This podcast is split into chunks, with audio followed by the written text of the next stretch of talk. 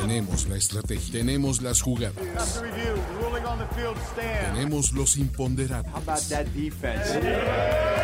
Tenemos las lesiones, tenemos los rumores, tenemos la información, tenemos la experiencia, tenemos sed de fútbol americano. Tenemos todo lo que necesitas saber semana a semana. Playbook, Playbook de primero y diez. El análisis previo más profundo de la NFL con nuestro profesional grupo de expertos Ulises Arada, Jorge Tinajero, Luis Obregón y Antonio Sempere. Playbook, ¿tenemos tu atención? Amigos, ¿cómo están? Bienvenidos a Playbook de Primero y Diez, el mejor análisis previo de cada una de las semanas. Y estamos en la semana 4 de la NFL y como siempre me acompaña Ryan Cotbit Hill, arroba finísima persona. ¿Cómo estás, Toño? Aquí, hombre, pasando la pandemia, pero sirviéndome un traguito azul en honor a todos esos Titans enfermos de COVID. Exactamente. Luis Obregón, ¿cómo estás, carnalito? Saludos, amigos. Muy bien. Este, contento de, de que ya está muy próxima la semana 4. Estamos llegando al cuarto de la temporada. Ya, está bueno. Exactamente. Y Jorge Tinajero con un ojo al, al- al playbook, con otro ojo a los LA, LA Lakers, ¿no? Ah, Entonces, sí, a Lake Show, claro. a, a Lake Este, Show y a LeBron, pero no, este es un podcast de NFL, no un podcast de, de cualquier otras cosas. Y eh, tranquilos, chavos, para los que dicen tarde, estamos teniendo detalles técnicos. Relajen su raja. Entonces estamos listísimos para hablar del mejor podcast de NFL en español. Y bueno, amigos que están en Playbook, bienvenidos a este análisis previo. Como saben, pues bueno, tenemos 16 partidos de qué hablar, pero cada uno de nosotros tiene un Hard Pass y un Miles Garrett. ¿En qué consiste el Hard Pass? Si alguien no quiere hablar de un partido, simplemente dice Hard Pass y no hablamos de eso. Pero si alguien sí quiere hacerlo, le regresa su Hard Pass a quien lo usó y aplica un Miles Garrett para, así como Miles Garrett impuso su voluntad contra Mason Rudolph, esa persona va a imponer su voluntad para pues, hablar de este partido. Y empecemos con Thursday Night Football, porque los Broncos y los Jets son dos de seis equipos que han empezado 0-3 la temporada, y de hecho en años consecutivos han empezado la temporada 0-3. El genio Adam Gase contra, ya podemos poner a, a Big Fangio en esta categoría del ¿En genio categoría Adam. genio ya, de plano? Otro genio. Sí, de plano, Bueno, pero miren, andamos Adam de genios. Tiene un récord de 7-12 desde que llegó a la NFL en 2019 y 10 de esas 12 derrotas han sido por 10 o más puntos. Básicamente se los han madreado y 9 de esas derrotas han sido por 14 puntos o más. Nadie ha sido tan apaleado como el Adam. gay. Ah, digo, sí. Entonces, pues básicamente vamos a hablar de este partido o Pues, ¿Quién, quién ¿quieren lo quiere usar? de Tank for Trevor Bowl? O, o es más, miren, ¿qué les parece? Si, A ver. como una gran genkidama, así todos, levantamos nuestros brazos, unimos nuestro hard pass y nos, los cuatro nos lo ahorramos, pero ya sabemos que nadie quiere hablar de él. A ver, Luigi, ¿estás, estás sugiriendo de que todos cerramos los ojos y pretendemos que este partido no existe, nunca existió. Exacto, mira, si el partido sucede y nadie lo ve, ¿en realidad existió el partido? sí, porque se marquen los standings. Entonces, Ah, qué lach. Sí, Entonces, sí. básicamente, ¿quién va a ser el guapo? eh, Pues va, voy yo. La verdad es que Se tira sobre esa granada. ¿Ah, sí? Bien. oh, No, ¿sí? bien. ¿Quién lo apretó? ¿Quién lo apretó? ¿De dónde salió ese hard pass? ¿Viste cómo brincó? ¿Viste cómo brincó? Bueno, yo voy Broncos. Yo también, voy- yo creo que ganan los Broncos. Híjole, es que es un hospitalazo, ¿no? O Sí, sea, caray. y, y- y siento, siento que deben ganar los Broncos, pero algo me dice que los Jets ahí dicen, esta es nuestra oportunidad, esta es la buena, muchachos. Claro. Y, y en un momento que los Broncos están tan madreados, siento que voy a Jets. O sea, honestamente creo que cambié. Duele, Toño. ¿Eh? Te dolió, ¿eh? Decirlo. Sí, me duele, sobre todo porque aparte los Broncos me caen bien, George lo sabe, este, y aparte, pero este, aparte ahorita estamos sufriendo el mismo dolor que es ser este, una, una sucursal de, la clínica de Joco, pero, pero sí, no, no, creo que voy a Jets. Eh, yo también voy Broncos, pero por poco, ¿eh? Eso de, de estrenar coreback eh, sin experiencia no me da mucha confianza. Ok. sigamos en nuestro, en nuestro siguiente partido del lunes. ¿Por qué?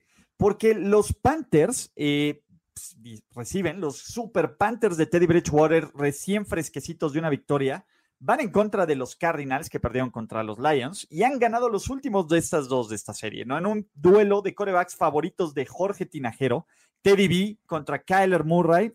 Ambos son, están en el top 10 en pases y touchdowns por tierra, ¿no? Murray, eh, de nuevo, es un duelo de corebacks bien interesante. El ganador de este partido, pues, se consolida en su división. Arizona va con un récord 2-1, Carolina va 1-2. Vamos a platicar de este partido, muchachos. ¿Alguien tiene algo que decir? Es que es muy temprano, un back-to-back eh, se me hace demasiado, pero la verdad es que no se me antoja tampoco, así es que...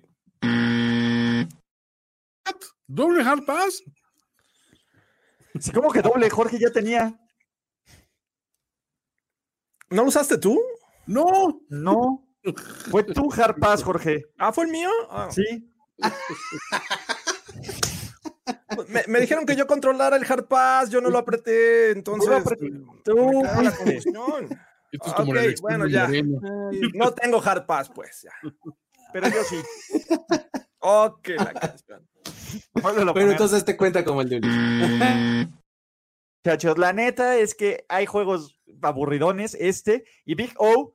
Yo sé que no funciona, pero tú eres el héroe de esta película, mano. Big O, no te merecemos, pero la neta es que sí está bien cutre esto. No es mala onda. ¿Alguien quiere decir algo al respecto, Toño? Miles Garrett. Ah, ah, ah. A ver, uno. Eh, eh, si, si, si quieren darle hard pass a esto es porque no han visto a los Cardinals jugar, que es un equipo que le está poniendo espectacularidad a cada, cada, cada eh, serie ofensiva.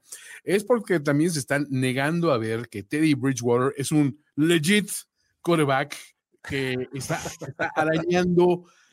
No digo que la elite todavía, pero es No, como Antonio. a ver, espérate. Yo, Flaco, yo creo que en algún momento de- quería que lo consideráramos elite. Ahorita ¿Qué Teddy pasó? Bridgewater está jugando mejor que Flaco, Manu. ¿Qué pasó? Que los playoffs, mano. Está en modo Flaco.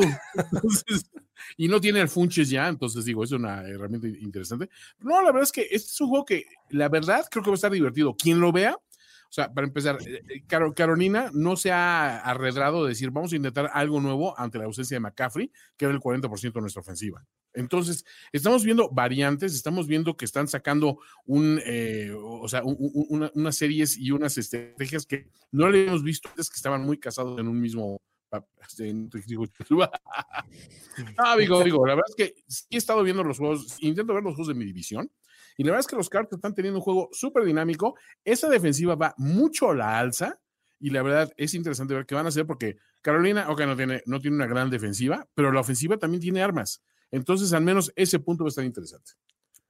Si bien, si bien Chris eh, McCaffrey no está y, y ¿cuánto dijiste? ¿50%? ¿40%? 40, eh, creo que había visto 48%. Una cosa Ahora así. voltearon a, a ver a- hacia Joyce Sly como el 50% de la producción ofensiva. Entonces, eh, me parece que, que corrieron con suerte de encontrarse unos Chargers que, que salieron en, en una mala tarde y de esa manera ganaron la- la- el partido pasado. Ahora los Cardinals vienen de perder. eh, me parece que son un mejor equipo, que tienen un, un coreback que hay que calmarlo un poco, porque también tiene muchas armas ofensivas. Entonces, yo no veo cómo estos eh, Panthers puedan dar la sorpresa a pesar de que van a ser locales. Yo va a estar peleado. ¿eh? A mí me preocupa que Kyler Murray eh, siga lanzando intercepciones, ¿no? Lleva cinco esta temporada, eh, como que no ha protegido muy bien el balón, que digamos. Es cierto que la ofensiva de, de los Cardinals tiene talento, tiene a DeAndre Hopkins, tiene a Trendon Drake, tiene a Stan Isabella, ¿no? Que hasta se le ocurrió anotar en estos temas. Pero en general, de nuevo, los Lions no tenían una super defensa y los pudieron contener en el último cuarto. Y los, ¿cómo se llama? Y los Panthers, de nuevo, sin muchos nombres, pero pudieron contener a la planadora llamada Justin Herbert, Justin Pubert. Entonces, e- esa es mi pregunta, es, ¿cuáles son los dos verdaderos equipos? ¿Los que vimos en las primeras dos semanas o lo que nos mostró la semana 3, que pierde Arizona de una forma brutalmente decepcionante y que ganan los, los Panthers? Ese es, ese es el tema. Yo, de nuevo, yo creo que Arizona es un mejor equipo, creo que tiene mejor roster, creo que tiene mejor talento a- tanto a la ofensiva y tiene la capacidad de presionar al coreback. pero, y aparte creo que los, los, los Panthers ganaron ya uno de los partidos que no tenían por qué haber ganado, ya su temporada, por lo menos ya Rule tiene esta primera victoria y ya no siente tanto la presión como otros head coaches. Y sabes qué, creo que algo que le vi bastante bueno a, Carolina fue algo en lo que estuvieron construyendo durante el offseason, que fue una mejoría defensiva. Es decir, eh, sobre todo sus frontales se estuvieron viendo bastante bien. Vimos todo el potencial que puede este, dejar ver ahí Derek Graham, por ejemplo. O sea, contra la carrera se vio súper, súper, súper bien. Eh, Jeremy Chin haciendo tacleadas por todos lados. O sea, la verdad es que creo que la defensiva de Carolina está mejorando y es justo a lo que le apuesta este equipo, ¿no? A que su defensiva, por lo menos este año, se vuelva eh, constantemente mejor y que los haga eh, pues hasta cierto punto competitivos, ¿no? Y del otro lado, Arizona creo que tuvo su mal juego de, este inicio de temporada, ¿no? Ha venido jugando realmente bien. Y la semana pasada, sí, la verdad es que las intercepciones de Kyler Murray, pues no se dejaron, no se hicieron esperar. Este, pero creo que eh, al final eh, es uno de los juegos que no debiste haber tenido de esa manera y se va a acabar, yo creo, compensando, ¿no? En, esta ocasión, creo que sí, los Cardinals deberían de, de, quedarse con la victoria, porque como dices, tienen un mejor roster, eh, y, pues bueno, eh, por lo menos un poco de continuidad en, el staff de cocheo, no son absolutamente nuevos como del otro lado, entonces me quedaría con Arizona. Yo voy a Arizona también. O sea, digo, creo que va a estar mucho más cerrado y va a estar peleado, pero siento que este equipo, sinceramente, lo que está haciendo Cliff, este, Kingsbury, este, Kingsbury en esta situación es decir, bueno, ¿Qué pasa si pides a tu estrella? No importa, o sea, es un, son rosters de 50 y tantas personas, dices, güey, o sea, tiene que haber alguien, o sea, un comité que pueda sacar eso adelante. Eh, la semana pasada lo vimos muy bien, Davis lo hizo bien, o sea, creo que, creo, que puedes conformar una ofensiva y Bridgewater te da aparte una, una, una movilidad como coreback, que digo, no es obviamente ningún, ningún Kyler Murray, pero les van a plantear una, una pelea interesante. Entonces yo digo, me sigo quedando con Arizona como, como visitante, pero siento que Carolina, o sea, este es el juego trampa para los, los Cards, porque en el papel son muy superiores por roster, pero el otro equipo está equilibrado, ¿no? Y está con ganas de funcionar. Jorge. Yo voy Cards. Ok, todos vamos a Arizona Cardinals, ¿ok? Vámonos al Soldier Field, el lugar donde las cosas buenas por fin están ocurriendo, porque comienza la leyenda, el mito, el héroe, el primer partido como titular de BDN al frente de los aún invictos Chicago Bears. ¿Y cuál es la prueba de fuego? Reciben a los Indianapolis Colts, que con un récord de 2-1, con una de las defensivas más dominantes, también a quien ha dominado, ¿no? Ponen en peligro este invicto de BDN y ponen en peligro eh, que Chicago, muchos, este, muchos lo ven como este equipo que que te ha tenido suerte, que no debería estar 3-0, que no debería tener ese récord, pero como dice Bill Parcells, tú eres lo que tu récord es. Y este va a ser uno de los partidos bastante entretenidos, por lo menos eh, no son dos equipos que digas flashy, pero a mí me interesa muchísimo ver este juego. Entonces, ¿vamos a hablar de este juego o alguien va a utilizar su mugroso hard pass? No, yo sí quisiera hablar. está bueno, ¿no? Alguien, alguien opine lo contrario. Ok, pues entonces, como nadie dijo nada, pues básicamente es qué se va a quebrar primero. Esta racha de eficiencia de, Philip Rivers, que a pesar de eso tienen eh, pues una, ¿cómo se llama? Una ofensiva balanceada, ¿no? Pueden correr bien. Eh, por pase, pues ahí más o menos está interesante, están en el top 10. No son muy buenos en tercera oportunidad, pero casi no le pegan a Philip Rivers. Y la otra es que si la mejor defensa, por lo menos en el papel, que es la de los Colts, va a poder frenar un ataque de Chicago que por lo menos desde que llegó Nick Foles se vio completamente diferente, ¿no? Chicago ha ganado dos de los últimos tres partidos, ¿no?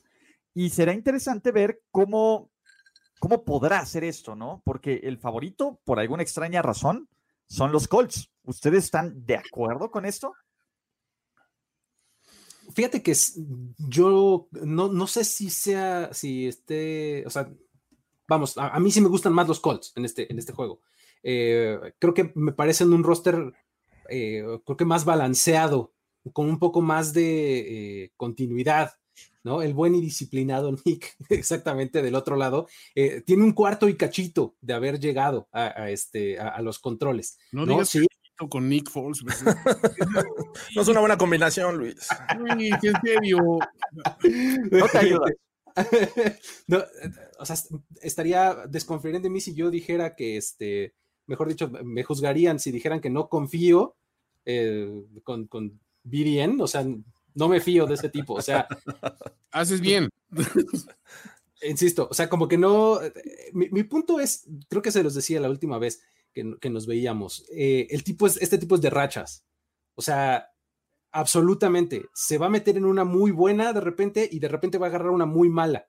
Entonces, está ahorita en una muy buena de, de este, de, este cuarto que le tocó jugar, este, pero no sé, creo que la, la defensiva de, de, de Indianapolis se ha visto bien.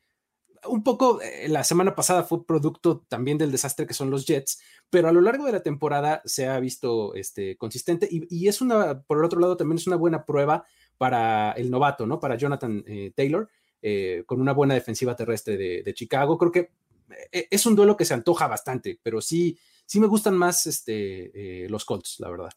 Hablando de duelos, eh, me interesa mucho ver el front seven de los Bears contra esta línea ofensiva de los Colts que protege bastante bien y abre huecos. Es, leía que, que, Philip Rivers en los Chargers tenía de 14 este, jugadas en la que era presionado cada juego. Eh, y ahora con, con, los Colts lleva 17 en tres juegos. Entonces, eh, es una mejora indudablemente eh, que, ayuda mucho a Philip Rivers, porque sabemos que un, un coreback de este tipo presionado comete muchos errores. Entonces, creo que es, es uno de los duelos clave. Del otro lado, bien dices, la, defensiva de los Colts viene motivada no tanto por eh, ser superior al rival, porque creo que los Jets ayudaron mucho, pero bueno, esa, motivación la pueden este, mostrar en el terreno de juego. Y este va a ser el primer eh, duelo en que Big Dick Nick eh, salga eh, como titular.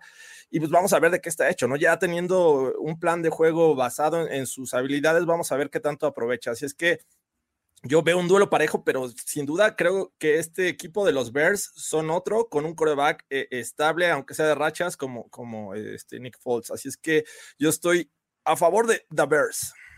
Del lado de los Colts tienes a, a Taylor muy bien, a Mo Ali Cox, el, el este, el ala cerrada, que también está sorprendiendo a todo el mundo. O sea, me gusta lo que presentan. Ese güey se llama Mohamed Ali. Sí, o sea, oye. Mohamed Ali. Yo siempre Cox. me he preguntado por qué no hay más Mohamed Ali, o sea, un tipo tan trascendente para la cultura afroamericana en Estados Unidos. No sé por qué no hay Mohamed Ali así como hay este Martin y, y, y Shaqs por todas partes, ¿no? Pero bueno, este, sí, Mohamed Ali Cox, o sea, digo, la verdad, hace muy bien.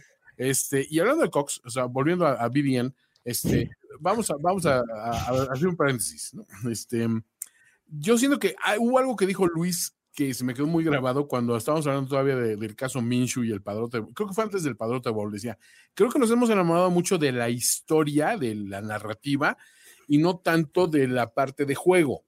Creo que el caso de BDN pasa una situación vagamente similar. Tiene una mística y una hora muy graciosa detrás de él que nos hace, o sea, nos hace muy divertidas estas transmisiones, estas cuestiones. Pero a la hora de evaluar su juego, creo que también hay una razón por la cual él no fue el coreback titular de estos, de estos Bears cuando se abrió la posibilidad de que él iba a competir por esa titularidad antes de, arrancar la, la, temporada. Puedes argumentarle que la ausencia de una pretemporada real pudo influir en esa decisión o pudo ser simplemente un lavado de manos de parte del coach, de decir, pues ¿saben qué? Bueno, pues va, o sea, nos la jugamos las tres primeras semanas con Trubisky y a la primera que dudemos de su talento, que va a suceder, vamos a hacer la sustitución y así no hay vacas robadas para nadie. Todavía me gusta más Bears que, que Indianapolis, porque con todo y, la, que defensiva de Indianapolis es número uno, yo siento que eh, cuenta mucho el rival y siento que, que, que, los Bears, hombre por hombre, pueden hacer esa clase de presión sobre un Rivers que si bien no lo presionas tanto y, te da mejores resultados, tampoco lo veo como un Rivers superior a lo que nos demostraba en San Diego, o sea, y en Los Ángeles. O sea, creo que eras, es el mismo, es el mismo Rivers. Y yo, y de nuevo, creo que los Bears pueden sacar a ese Rivers, ¿no? Seamos realistas, en las últimas dos semanas no se ha visto tan exigido, ¿no? Aún así lanzó una intercepción, etcétera. Me parece que Chicago tiene las piezas fundamentales a la defensiva. Nadie ha jugado defensiva en, en, este NFL, o por lo menos nadie lo ha jugado de forma constante. Me parece que va a llegar un momento en donde las defensas se van a afianzar, en donde las defensas nos van a mostrar realmente quiénes son. Yo creo que la defensa de los Colts está más cerca de ser lo que vimos contra Jacksonville que lo que vimos las últimas dos semanas. Y eso es lo que a mí me preocupa. Chicago tiene el talento y el potencial para exponer unos corners que con el respeto de Xavier Rhodes, que lo hizo muy bien, por Dios, a ver, díganme los nombres de los receptores de, los Jets, ¿no? Eh, ese, es un, ese es un punto. Entonces, creo que Chicago tiene una oportunidad importantísima y vital de ponerse 4-0 en una conferencia complicada y un 4-0, a menos de que ocurra alguna catástrofe terrible, un 4-0 ya te está poniendo casi en la antesala de los playoffs, con cuatro partidos. Yo creo que van a ganar los Bears. Me parece que Chicago tiene un, a ver, tampoco va a ser fácil, pero Chicago tiene un mejor equipo que los Colts. Y confío más en su quarterback. y son locales. Y son locales. Ay, bueno, está bien. de, de, Indianápolis a, Chicago. Sí. Está bien cerquita, pero es muy cerca. la distancia. comparten, un Waffle House a medio camino. Exactamente. Sí, pero bueno, está bien. No, digo, a ver, no digo por el viaje, sino por toda la logística que eso conlleva. No, no entiendo, entiendo, entiendo, entiendo, el argumento al final. No, y no por, y no por el tema de que el Soiler Field va a estar pesadísimo. No. Pero a ver, saca a Philip Rivers del domo. Terreno, terreno natural, los Colts son. Pasto natural, este, exacto, sí, sí, sí. No, no, estoy de acuerdo. O sea, al final la, la, localía en, en, Chicago todavía es algo relevante, justamente por la ubicación del estadio y el tipo de estadio que es. Este, digo, independientemente de si hay o no gente, sí, en Chicago es, eh, eh, tiene su particularidad jugar ahí, ¿no? Exactamente. Pero bueno, ¿Tú, Luis, quién nos dices? Yo digo Colts. Yo voy con los Colts este, este fin. Colts. Luis es el único que lleva la contra, pero está bien. Vámonos al siguiente partido. Duelos de Florida Man con su 1-2, con 10 días para prepararse. Se va al lugar donde todos los sueños van a empatar, Cincinnati, Ohio, porque los Bengals con una marca de 0-2-1 están buscando su primer victoria en la era Burrow.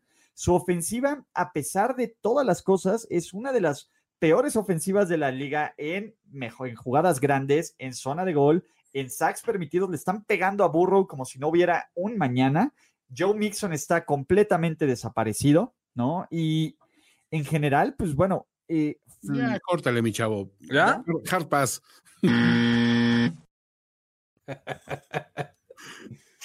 ¿Alguien? ¿Anyone? ¿Bueller? No, no me tengo que agarrar mi, mi más Voy Jaguars. Eh, Jaguars, Florida Man. Yo creo que los Bengals ganan el primero. Ya somos dos. Yo creo que los Bengals ganan este juego. Ojalá los de ESPN también piensen así, Toño, para agarrar más ventaja en los sí, sí, Algo tiene que pasar. Algo tiene que pasar así, pero bueno, no esperen mañana los picks de primero y diez contra ESPN. Eh, de ahí, ¿qué otro gran partido tenemos? Antes de partido, Jorge, voy a necesitar que me digas cuál es la mejor forma de ver la NFL en español. Ah, ya va. ¿Sabías que NFL Game Pass tiene una versión gratis? Disfruta de los resúmenes de todos los partidos en 40 minutos y más contenido. Solo crea una cuenta en nflgamepass.com y listo. NFL Game Pass. Y bueno, de la mano de NFL Game Pass, ahora sí vamos a hablar de un partidazo. Porque el ATT Stadium va a recibir su segundo juego de local cuando los Cleveland Brownies, que por primera vez desde, desde 2014 no tienen un récord perdedor, visiten a los Cowboys líderes de la NFC East con un récord de 1-2 en un partido que apesta a desesperación. Y apesta a desesperación de ambos lados, ¿no? Los Cowboys, de nuevo, van 1-2, pero esa victoria fue más fluky que cualquier One Hit Wonder de los noventas. Eh, me parece que, que los Cowboys tendrían que demostrar que en el papel son un equipo superior a los Browns a pesar del récord. A ver, los Browns también a quien le han ganado con el respeto del Washington Football Team y de los Cincinnati Bengals. Y creo que este es el juego statement, donde Dallas a lo mejor puede encontrar un poco de, defensiva, aunque la línea ofensiva de los Browns está jugando como una de las mejores. Y por el otro lado, dependiendo de todas las lesiones, pero el equipo de, Cleveland ha sufrido para frenar los ataques, sobre todo aéreos, del rival. Este puede ser el juego que aumente aún más el valor del Dak Jones. Entonces, este será bien interesante ver cómo, cómo Dallas puede, pues ahora sí que comenzar a generar una racha positiva, o si los Browns pueden hacer el suficiente ruido para pelear por el segundo lugar de su división con los Baltimore Ravens. Absolutamente de acuerdo con el asunto del statement. O sea, si los Cowboys nos quieren hacer creer que son lo que dicen que son en potencial y en papel, este es el juego para hacerlo. Este y la próxima semana tienen que volver a meter 30 o más puntos, 500 o más yardas y demás. Y ahora sí quedarse con la victoria, ¿no? Porque si no, entonces sí ya podemos hablar todo lo mal que queramos de los Cowboys, porque se lo habrán ganado a pulso, ¿no? Este, eh, lo, que, lo que resulta más preocupante para ellos es, eh, de nuevo, la línea ofensiva, porque, bueno, Tyron Smith, eh, pues digo, es, temprano en la semana, ahorita en miércoles, para decir si va a jugar o no va a jugar. No participó el día de hoy en el primer entrenamiento de la semana. Y pues con la línea tan parchada y tan revuelta como está enfrentar a unos Browns que se han visto muy bien específicamente este, en, ese, en ese aspecto, en su frontal defensiva, van a tener problemas para, para, contener a, Miles Garrett, ¿no? A nuestro estrella de, aquí de este programa. La verdad es que eso sí se les puede complicar, ¿no? Entonces, este, eso es lo, único que preocupa. Bueno, y, también obviamente eh, su, defensiva de, los Cowboys no se ha visto nada bien. Y pues bueno, vas a tener a un dúo de corredores del otro lado que te van a hacer sufrir. O sea, eh, necesitan los frontales comenzar a asumir la línea porque si no, si le están regalando constantemente dos, tres yardas por default a los corredores, se pueden meter en, problemas que no necesitan, la verdad. Eso sería lo, único que podrían eh, como preocuparle, creo yo, a los Cowboys. Yo veo varios eh, factores en contra de los Cowboys esta ocasión. Me parece que van a enfrentar a la mejor, al mejor ataque terrestre de inicio de, temporada. Digo, los Seahawks eh, tienen, pero no lo usan tanto. Los Falcons, pues obviamente lo olvidan en, algún momento de, sus juegos. Eh, es Malcolm Brown de los Rams, les corrió casi 80 yardas y ahora van a enfrentar a un Nick Chubb y a un Karim Hunt que, que me parece que esta dupla les puede hacer mucho daño. Eh, esto va a abrir obviamente las puertas para los play actions de, este Baker Mayfield y compañía. Van a enfrentar a muy buenos eh, wide receivers con gran potencial y por ahí este, Titans que también suelen hacer un buen trabajo. Tienen una gran línea ofensiva. Estos Cowboys no han podido presionar al coreback de manera efectiva los últimos juegos.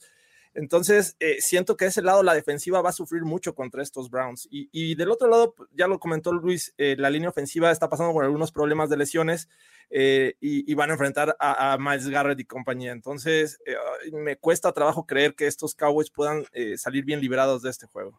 Ojo, también las lesiones están también en, los corners. Chidobe Awusi y este, Anthony Brown. Los dos este, se perdieron el partido pasado, por lo menos y pues bueno, digo, Odell Beckham y, Jarvis Landry, los ex Tigers de LSU, pues ahí también podrían causarte algo de problemas. Y Karim que tiene manísimas, ¿no? Javín Cont.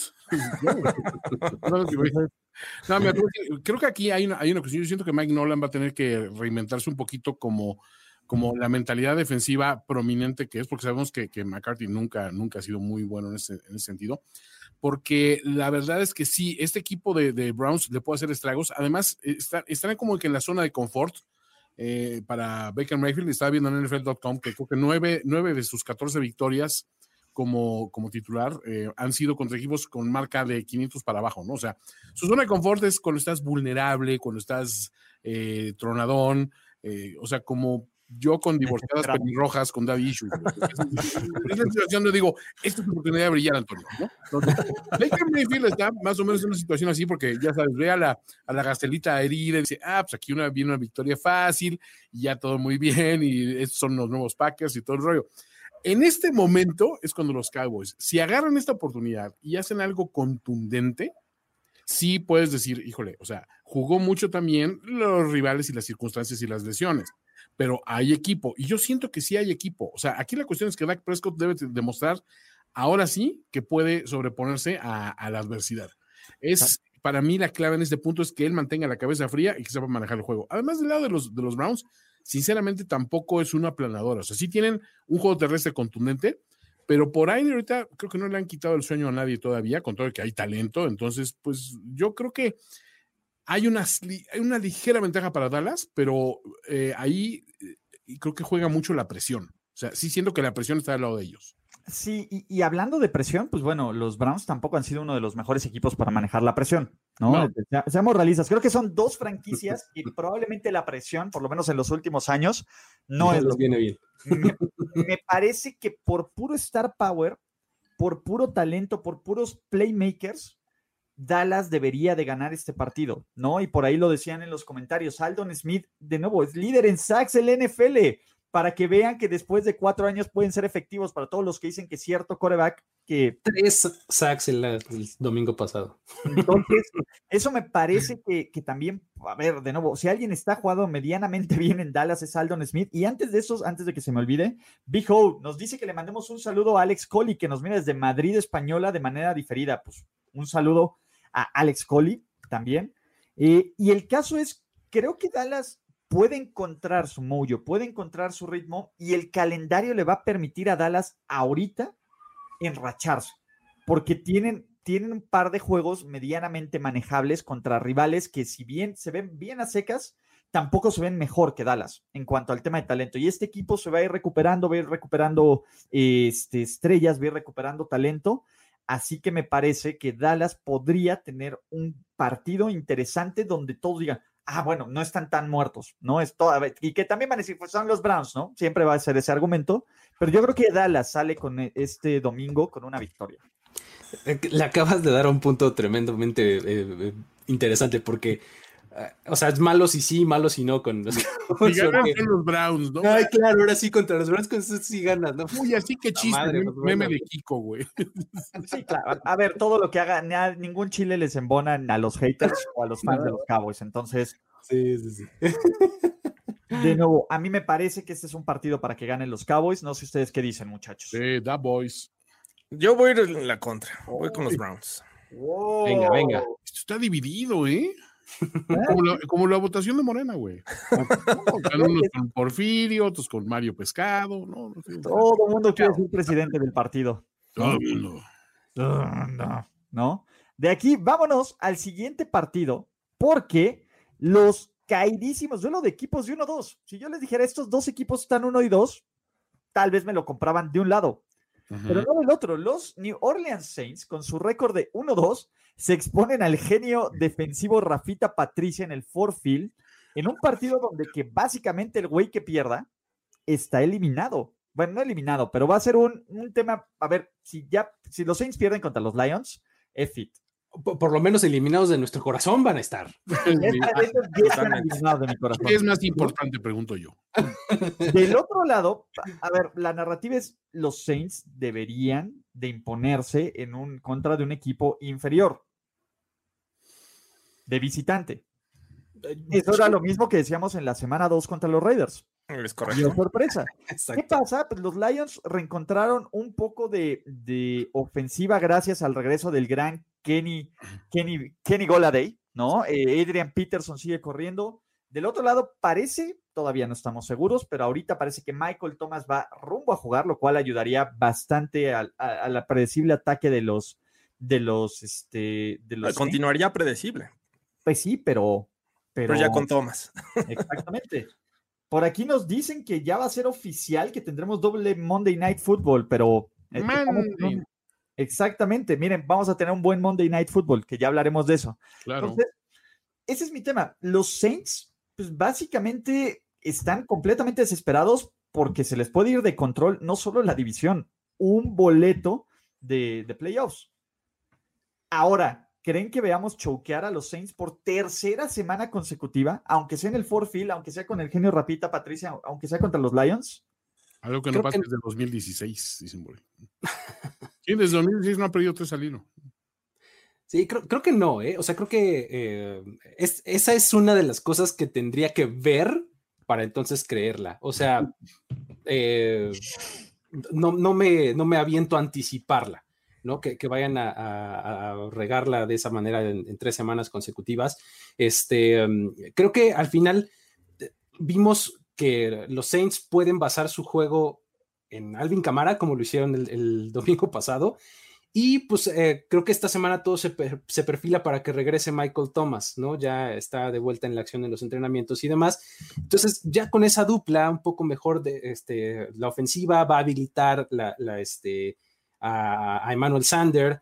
Este, entonces, creo que por ahí, digo, además su defensiva nunca ha estado del todo mal. Creo que de Mario Davis ha hecho un trabajo tremendamente bueno como linebacker, ¿no? Este, Marshall Latimore sigue siendo un gran corner. Entonces, creo que e, ese, ese, ese balance va a regresar y los Saints pueden mostrar un, un, tanto de mejoría, ¿no? O sea, creo que eh, es este un poco el, el, mismo caso de los Cowboys, donde si nos quieren de verdad convencer de que pueden ser lo buenos que creemos, pues deberían demostrarlo en esta ocasión, ¿no? Y, y, por el otro lado, por otro lado, los Lions, pues bueno, la verdad es que no había yo caído en la cuenta, estaba, me aventé el, el, el resumen de 45 minutos de, de, este, en Game Pass del juego de Detroit, que gran producto, el, el condensado de 45 minutos, está bien chido. Pero este, me, me, aventé ese condensado y no había yo caído en la cuenta de los tres corredores que tienen Detroit. Está, está padre, o sea, tener a Adrian Peterson, a Kerryon Johnson y al novato este, Swift. No tienes broncas. Está padre. O sea, es algo que, es algo que muchos equipos quisieran. Esa ¿no? Entonces, exacto. Entonces, este, y, y, con el regreso de Connie Goladay, anticipo un partido en el que los Lions otra vez van a meter las manos, se van a poner competitivos, se van a poner necios, pero creo que al final alguna cuestión este, digna de genio va, va a acabar.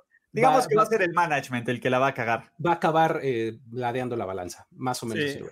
Una, una, tercera derrota de los Saints eh, y de manera consecutiva solo me confirmaría que eh, Matt Stafford es el mejor coreback de este juego. Eh, aún no lo creo, aún no lo creo. Ah, y siento no que, que, Michael Thomas eh, nos va a acercar a esa versión de los Saints de la semana 1 en la que pues, fueron totalmente distintos a lo que vimos contra los Raiders y contra este, los Packers, a pesar de que dieron pelea, ¿no? Y se basaron en un solo hombre. Entonces, eh, no, lo siento, pero yo veo a los Saints todavía un, nivel más arriba, pese a las armas que tienen a la ofensiva. Eh, siento que la defensiva es ese este, problema que tiene ahorita los Lions, no es la mejorcita y, y el juego pasado brillaron, pues porque Kyler Murray salió en una mala tarde. Entonces, siento que estos Saints eh, todavía van a este, mostrar algo muy parecido a la semana 1, van a ser más contundentes y creo que van a aprovechar que el rival, pues, eh, tiene esta, esta defensiva que para mí no es de las mejores. A los pluses que ya mencionaron de jugadores, yo añadiría sin duda a TJ Hawkinson, que ha sido una grata sorpresa con las cerradas, sinceramente. Sí. Y, y, es, y, y, a, y, a, y, la verdad es que, que Stafford se siente a gusto con, con ese tipo de, de alas cerradas, ¿no? Eh, y además hay otra cuestión que yo hablaría de que otra cosa que le juega a favor a, a, a, los Detroit Lions es la consistencia de saber que un down tras otro, una serie tras otra, tienes al mismo coreback detrás de los controles. Créanme que me fascina el experimento Times on Hill, pero yo, yo, yo, siento que ya está creando un problema de, de, consistencia y de unificar a una ofensiva como, ok, vamos a hacer la ofensiva de pasecitos cortos y, y, soluciones rápidas que nos da Drew Brees y esa solidez que le da la experiencia, o vamos a tener un coreback que sí tiene todas las armas a su disposición y que las puede emplear como Hill a veces lo tienes, a veces no. Siento que eso tiene que ser desconcertante, no solo para el equipo contrario, también para, para el equipo que, que, lo está aplicando. Entonces, eh, Luigi dice, pues tengo que verlo para creerlo. Yo siento que Rafita París está con su, con su cajita de jugo y, y, y, y, desprendiéndose todavía el popote que se clavó en la nariz de Hold my juguito, ¿sí? Porque está a punto de darle la sorpresa. Y aún así, tengo que decir, no creo que los Saints irán en tres derrotas al hilo. Se me haría completamente atípico en tus Boy Saints. De nuevo, queremos creer en la constancia de los Saints, más que, más que en la sorpresa de los Lions. Creo que aquí, de nuevo, todos a lo mejor hay una parte que creen que, que los Lions podrían sacar este juego, pero ninguno tiene las piedras para decirlo. Exactamente. Es un poco así es. Un poco así es, ¿eh? Sí. O sea, creo que todos vemos un escenario donde Detroit pueda sacar este juego, pero tenemos que irnos con la vieja confiable y la vieja confiable son los New Orleans Saints. Lo siento, Lions. Ni modo, pero sorpréndanos, ¿no? Háganlo, háganlo espectacular. Porque de ahí tenemos un gran partido, otro duelo de entre equipos de 0-3, el Coronavirus Bowl versión 1 Porque los Vikings, que estuvieron del otro lado de la plaga, que todavía no entrenan, pero que parece que mañana se van a abrir sus instalaciones, se están preparando con Kirk, préstame un argumento, con, con este Dalvin Cook, con Justin Jefferson, para, para enfrentar a los de Sean Watsons de Houston. Porque básicamente son los únicos que juegan. Tenemos. Alguien tiene que ganar. Alguien tiene que ganar. Tenemos a la peor defensiva terrestre de la liga, que es la de los, la de los este, Texans intentaron parar a Dalvin Cook. Y tenemos una de las peores defensas en general intentando parar a Deshaun Watson. ¿Cuál se va a quebrar primero, muchachos? Voy a utilizar, eh, vamos a hablar de este partido. Yo ya no puedo usar. bueno, sí, podría usar mi Miles Garrett, pero ¿alguien va a usar su Hard Yo voy a usar mi Hard Jorge Tinajero. Venga. Va, va, va, está bien, está bien. Está bien. Sí, la verdad es que para mí es un volado, ¿eh? prácticamente. Ante la duda voy con el mejor coreback, Houston Texans. Eh, lo mismo, lo mismo digo, creo que eh, voy con los Texans para la primera victoria del año. Híjole, yo dudo mucho de, ¿cómo se llama? De, de, O'Brien. Voy... No, voy Texans. segunda, segunda ocasión en, la noche que voy a ser el único en contra de los tres. Yo voy con los Vikings esta semana. Wow. Ulises ya había usado su hard pass, sí, pero me pusieron un Miles Garrett. Recuérdalo, Raúl. Entonces me regresaron mi, mi, hard pass en forma de casquito de, de, chipote de Mason Rudolph. Entonces, eh, Vikings. Bueno, está interesante. De ahí, el siguiente juego que tenía en mi lista es el que ahora va a ser un. No, no es cierto, todavía no. Eh, vamos a poner a probablemente uno de los mejores equipos, o por lo menos una de las ofensivas más explosivas de toda la NFL, que son los Seattle Seahawks. Se van a tomar el fresco a Miami. Ya se avientan un vuelo de seis horas, juegan en horario temprano y los Russell Wilsons y la peor defensa de la NFL, al menos en, en yardas totales, se va a meter al territorio de la Fitzmagic. Que Fitzmagic vamos a encontrar. Eso es parte de la magia. porque Seattle no presiona ni por error al coreback? Seattle no defiende ni por error el juego, este, ¿cómo se llama? El juego aéreo, pero es la segunda mejor defensiva en el juego terrestre, ¿no? Y pudieron nulificar a un tipo como Zeke Elliott y aquí, bueno, pues tienen una colección de corredores eh, preocupantes. Sin embargo, pues venga, ¿no? Eh, todo parece indicar que Seattle debería de masacrar a los Dolphins. Sí, eh, mm. si en la tómbola no te sale el Fitzmagic, ¿no? Super Fitzmagic. no, no, no, y no te sale Fitztragic, ¿no? Entonces, eh, si te sale Fitzmagic, pues con esa defensiva, pues no necesariamente sería masacre. Igual si ganan, ¿no? Pero. Pues, Otro shootout.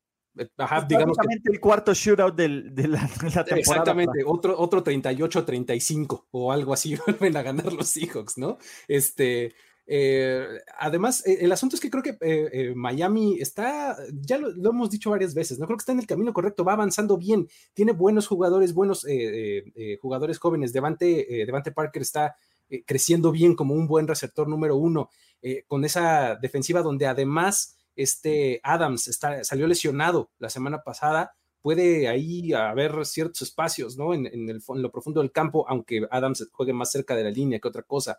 Este, creo que em, Miami puede dar pelea. O sea, eh, no lo veo como tan, tan, tan cargado a, este, a una paliza, por lo menos al inicio del juego, ¿no? Probablemente sea uno de estos juegos que para el último cuarto, quedando 10 minutos, se vea más o menos decidido, pero al principio del partido creo que lo veo más parejo, pero sí la colección de, este, de armas de la ofensiva de Seattle podría también darse su agasajo. Y es que es un potencial juego sin defensivas. O sea, prácticamente cada serie podría terminar en puntos para cada equipo. El único tema que tengo es Fitzmagic es más proclive a, este, lanzar eh, una intercepción de vez en cuando. Entonces, es el único tema. Lo vimos jugar muy bien, pero contra los Jaguars, ¿no? Acá a lo mejor influye eh, que, que, Wilson te anote en series muy, muy este, este, largas este, o no, o sea, de repente te lance un bombazo y, vas de nuevo al terreno de juego, ¿no? Eh, siento que eh, a pesar de que es en Miami, viaje largo y todo eso, veo un equipo de los Seahawks que sin defensiva yo creo que le puede causar estragos a una ofensiva de, de, este, Miami, por eso creo que los Seahawks son superiores para mí.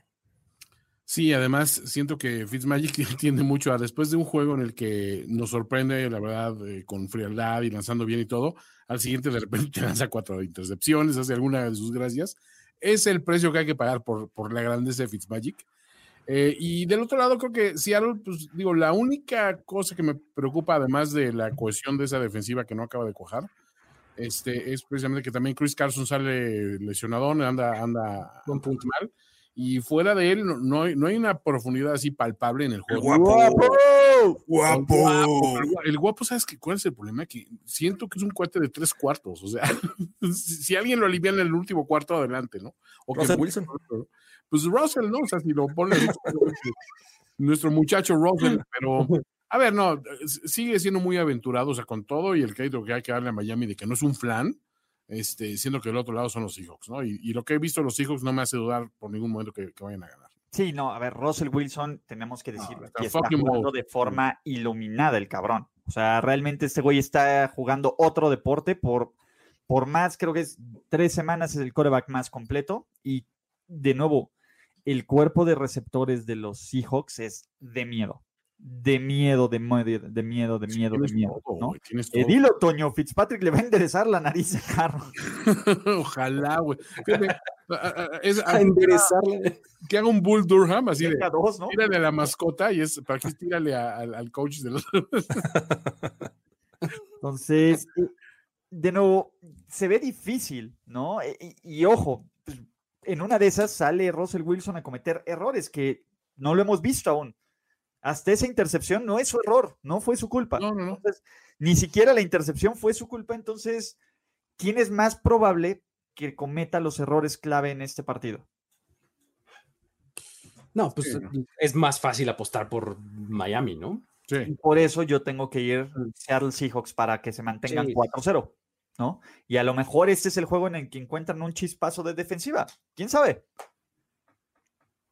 Podría ser, pero yo voy con Seahawks también. Sí, podrían pasar muchas cosas, pero pues, honestamente. ¿Todos vamos Seahawks? Sí. sí. Bueno, vámonos un poquito más arriba de Miami, porque los Tampa Brady Buccaneers reciben este equipo que trae una defensa espectacular y una defensa de miedo. Reciben a Justin Pubert y a los, y a los Ángeles Chargers que si bien traen una, ofensiva, una, una defensa interesante, son la ofensiva número 29 en puntos anotados. La semana pasada sufrieron para ganarle, eh, para ganarle a, a, este equipo de Carolina, que tampoco es un trabuco, y los, y de nuevo, Tampa Bay está jugando bastante bien. Es la defensa, es la, es la defensa que menos jugadas grandes ha permitido de 20 o más yardas, que por, son la segunda mejor en yardas por jugada, son la tercera mejor de la liga en turnovers, la tercera mejor en sacks, la tercera mejor contra el juego terrestre, la cuarta mejor total. Entonces, de nuevo, están encontrando la forma de, dominar. Y antes de eso, Toño, en esto que le hace este mensaje de apoyo de School y de School. Tercer cuarto, tercer cuatro, tres picks de Fitz, entra Tua y en triunfo apretado ganan los Fins 35 a 33. Y entonces la, gente grita, ¿cómo, cómo gritaría tú? Aquí estaba. Venga, gritan. Tuani, Gamenola, Lupolita. Perdón, estoy en, eh, estoy en modo de, de Vita Vea, porque estamos hablando de los box y me rompen. claro. Sí, no, de, de Samoano, de un No puedo pasar de, de, de, de, de Vita digo, de Tevita, tu Ilicaono, tu Hipoloto, Moses, Bajae, Fajoco, Faletao, Vea, rápidamente a, a, a, Tua, no es tan fácil, muchachos. aparte hay, hay, hay, hay, hay, rankings, ¿no? Y uno es un príncipe samoano. Ah, exacto, exacto, exacto. Y el otro, pues todavía es un, es, es un, sí, terrible mortal. Molepola todavía no llega a las, a las, a las alturas de, de, de, su, de, su, de su coterráneo, digamos. Exactamente. Bruce Arians nunca ha perdido contra los Chargers. No. Y en general, eh, pues bueno, este va a ser eh, el primer partido, ¿no? Eh, por lo menos desde 1950, donde va a haber dos corebacks que tienen más de 20 años de diferencia. Tom Brady, 43 años, Justin Puber, 22 años, 208 días. Y en general se ve complicado que los Chargers metan las manos, ¿no? Clear así. Oye, qué gran ahí, ¿no? Brasil contra Viagra, ¿no? Básicamente. Oye, pero ¿estás de acuerdo que en, en, algún momento, o sea, Brady podría ser papá de Herbert? O sea, tal? Lo que, tú no sabes es que su papá. Sí, plot twist, güey. You are my father. You are my I am your father. un, un, viaje allá a Seattle creo que este, propició este, el nacimiento. No. Una visita a los Seahawks. Entonces, el tema es, venga, los, los Bucks se ven como este equipo completo también. Le ganaron a Denver, le ganaron a los, a los, este, ¿cómo se llama? Panthers. A los Panthers, entonces chillax. Pero bueno, estos Chargers son especialistas en, darle downs y son especialistas. Sufrieron para ganarle a Cincinnati, no cerraron el deal contra los Chiefs y obviamente pues, perdieron contra, contra los Panthers. Entonces, por pura sustancia, si este le gana a los Panthers y este pierde, pues no. Exacto, de esas, de esas matemáticas este, extrañas que uno puede hacer. Fíjate que eh, el, el, asunto justo con estos Chargers es que también siempre se quedan un poquito cortos, ¿no? Eh, como que se ven bien, empiezan a prometerte durante el juego y no pueden cerrar el deal. ¿no? Entonces, eh, eso es lo que les, lo que les ha pasado, ¿no? Entonces. Estoy pensando en Hubert ahí, ya sabes. Tal cual. Oh, ¿No? ya, ya, ¿cuánto le debo? Exacto, ¿no? Entonces, y, del otro lado,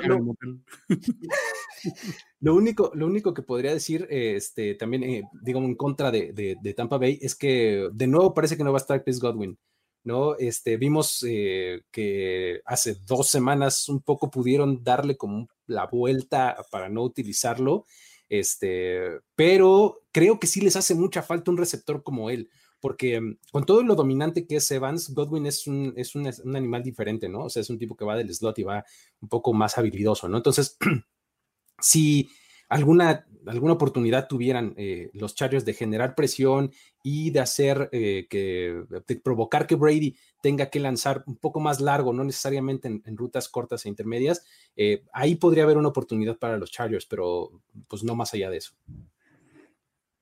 a mí que me gusta poco a poco hemos visto que la ofensiva de Bruce Arians ha mejorado en cuanto a yardas totales, en cuanto a porcentaje de terceras oportunidades y en cuanto a entregas de balón. Es cierto, los, los Bucks salieron pues, básicamente a jugar tres cuartos y a cerrar el partido en contra Denver, pero me parece que poco a poco estamos viendo cómo se va desarrollando esta química. Estamos viendo que Mike Evans se ha vuelto especialista en atrapar pases de un touchdown, de una yarda de, este, ¿cómo se llama? Para touchdown. Gronk está entrando en este ataque y de nuevo el receptor es, se me olvidó. Eh, Scott Miller.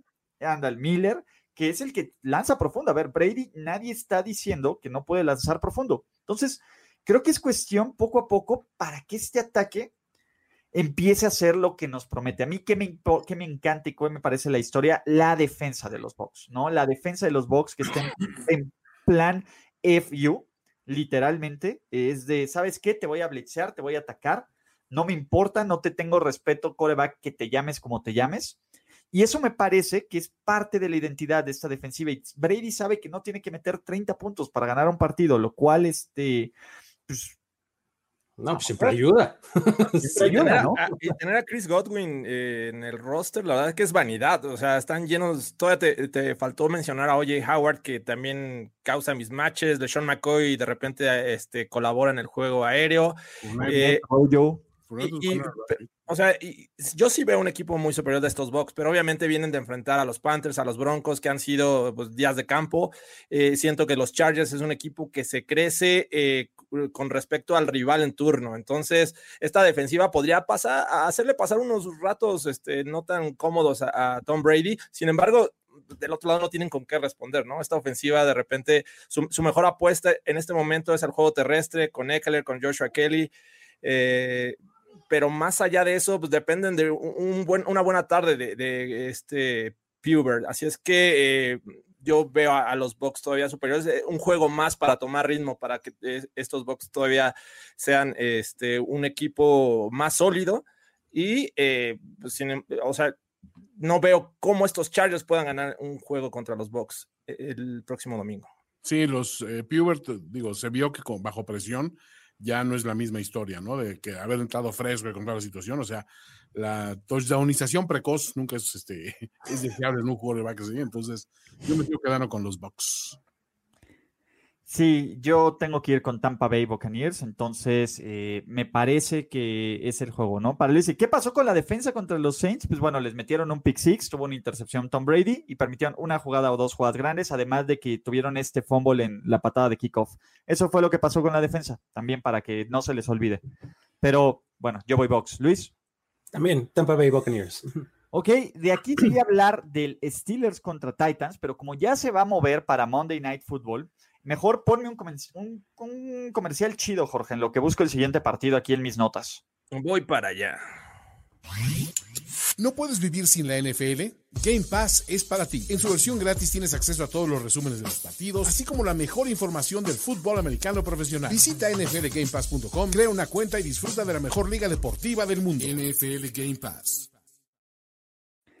Porque pues bueno, en el partido de esta semana, la, mentira llamada Baltimore Ravens con su flamante récord de 2-1. Sí, mira, te voy a decir algo. Van a ganar muchos juegos de temporada regular. Yo ya estoy a punto de bajarme de ese carro. ¿Estás bajando de ese carro? Sí, la Marte duele. Qué rápido. Qué rápido. No, ni aguantas nada. No aguanto nada. Por eso me gustabas. pick de Super Bowl, todavía voy a defenderlos como pick de Super Bowl, pero ya. Creo que muy león. Antes. Tenías muy león, ¿no? Tenía muy león. No que muy león, no que muy la combi. No que muy cuervo. así como los cuervos de, de, de, ¿cómo se llama? Del Night Watch, que uno y uno fueron muriéndose, cabrón. Así se desplazaron a los Ravens. y la, la, buena, la buena suerte para ellos es que enfrentan un Washington Football Team que tiene un buen front seven, pero que parece que, que Chase Young no va a jugar. Y que en general, pues bueno, es el, partido que necesitas después de que no metiste las manos, ¿no? Básicamente es el bounce back game, es, es la prima fácil de un amigo, ¿no? Donde no deberías de tener muchos problemas. Uno, para correr. Dos, para que tu defensiva vuelva a ganar confianza contra un, contra un ataque que entrega bastante el balón. Pero, a ver, si lo ganas, pues nadie te va a dar crédito. Y si lo pierdes, empiezan a entrar las crisis completamente, ¿no? La, recuerden que el año pasado este equipo perdió contra los Chiefs y después perdió contra los Browns. Podría pasar algo similar en este escenario, aunque se ve pues, complicado, ¿no? Sin embargo, pues bueno, los Ravens van a ganar. Punto. O sea, de nuevo, por puro talento, por puro roster, se ve difícil que no ocurra otra cosa.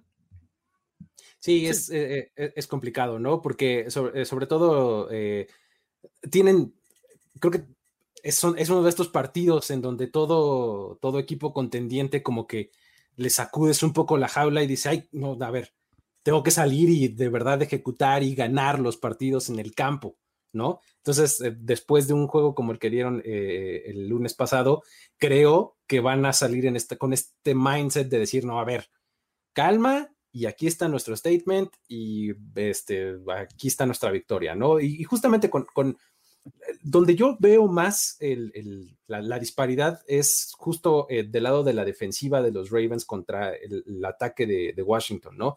Eh, Washington tiene uno, dos playmakers y me, apuras, ¿no? O sea, terrible. McLaurin y, pues no sé si por ahí, este, no sé, Antonio, no sé, pero, pero la verdad es que digo, me estoy... Eh, es rascarle demasiado. Estoy, me estoy, exacto, me estoy aventurando, ¿no? Entonces, y, del otro lado, eh, algo que no hizo eh, Baltimore el lunes fue jugar bien a la defensiva, que le hizo muchísima falta a, su quarterback, ¿no? O sea, porque pues señalamos mucho a Lamar, pero pues también su defensiva fue totalmente destrozada. Y es algo que en esta ocasión les va a caer bien, enfrentar a una ofensiva que no tiene grandes playmakers y que en esta ocasión puede brillar, ¿no? Entonces, yo por ahí eh, creo que esa es una de las razones por las que se va a acabar imponiendo los Ravens, ¿no? Sí, la mejor. ¿Quieren una estadística deprimente de los Ravens? Desde 2018, este equipo está 0 y 10 cuando va perdiendo al medio tiempo. Ah, sí, sí, sí la vi, sí la vi, sí la vi. Wow. Sí. O sea, Cero sí, y diez. a- algo que se les, es como, les conoce como frontrunners, ¿no? O sea, si, si se meten en problemas, no salen de ellos. No es un equipo que esa, esa, esa ofensiva explosiva la aprovechan muy bien, ¿no? Para llevar un, un marcador cómodo a- al descanso.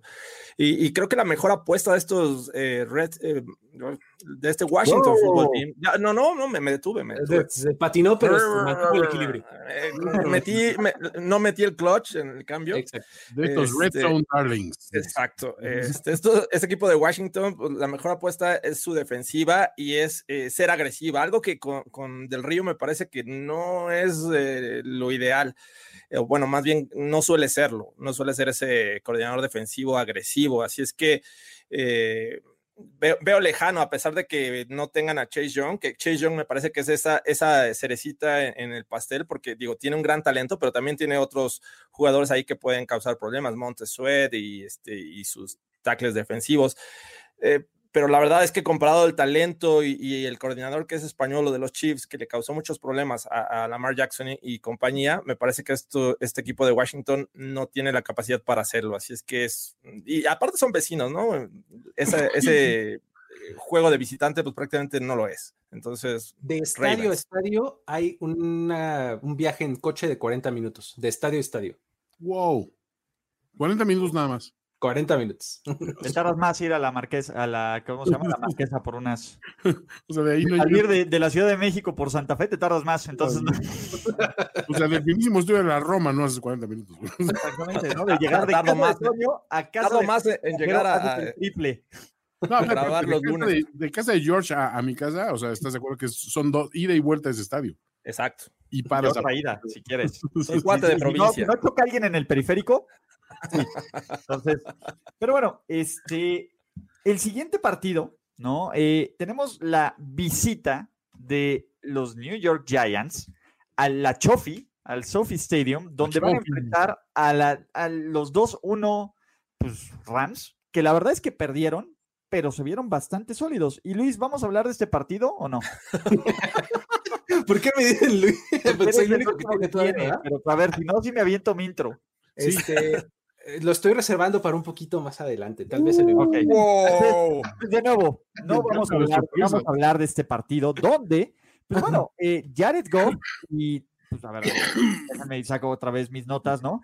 Eh, No preparadas. guardado. ya, los Rams, después de una derrota en la era Sean McVay, tienen un récord de 10-4, ¿no? Entonces, de nuevo, solo perdieron un juego de forma consecutiva de una perdieron un juego de forma consecutiva en una ocasión de 2017 a 2018 y en general, pues bueno, este partido se ve brutalmente ganado para los Rams a menos de que ocurra un milagro, porque visual cierren los ojos, piensen que son Joe Judge y digan, ¿cómo voy a ganar este partido? Son pesadillas las que tendrías que, que visualizar cuando cierras los ojos. Uy, Se ve complicadísimo por defensiva, por ofensiva, por equipos. todo. Por ¿no? todo. Este, por- ¿Cuál la es la verdad es que- forma? A ver, ¿quién va a parar a Aaron Donald? sí se ve mu- muy difícil. ¿Cómo, cómo vas a generarle un poquito, aunque sea de presión, a, este, a Jared Goff?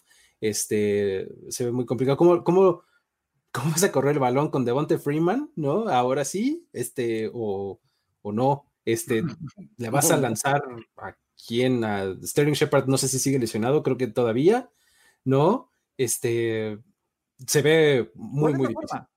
Y la respuesta correcta es un, un- un outbreak cabrón de COVID que evite que el 80% del roster de los Rams no juegue. O que secuestren a Sean McVay.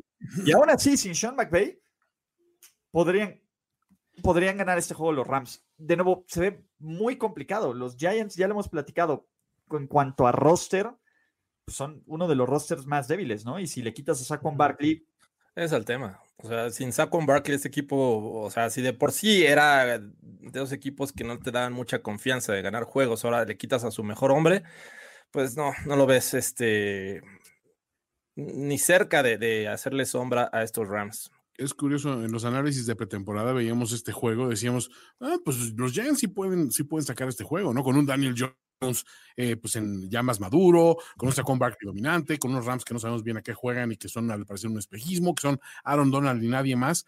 Y ahora creo que nos cuesta trabajo encontrar un solo argumento para decir, en este escenario podría ser, porque al contrario de la derrota que tiene los Rams, por ejemplo, donde los vimos metiendo las manos hasta el último segundo, las de los Giants han sido dolorosas. Son de decir, güey, pues ya, o sea, ¿qué tal que lo dejamos en dos cuartos y ahí mueren, no?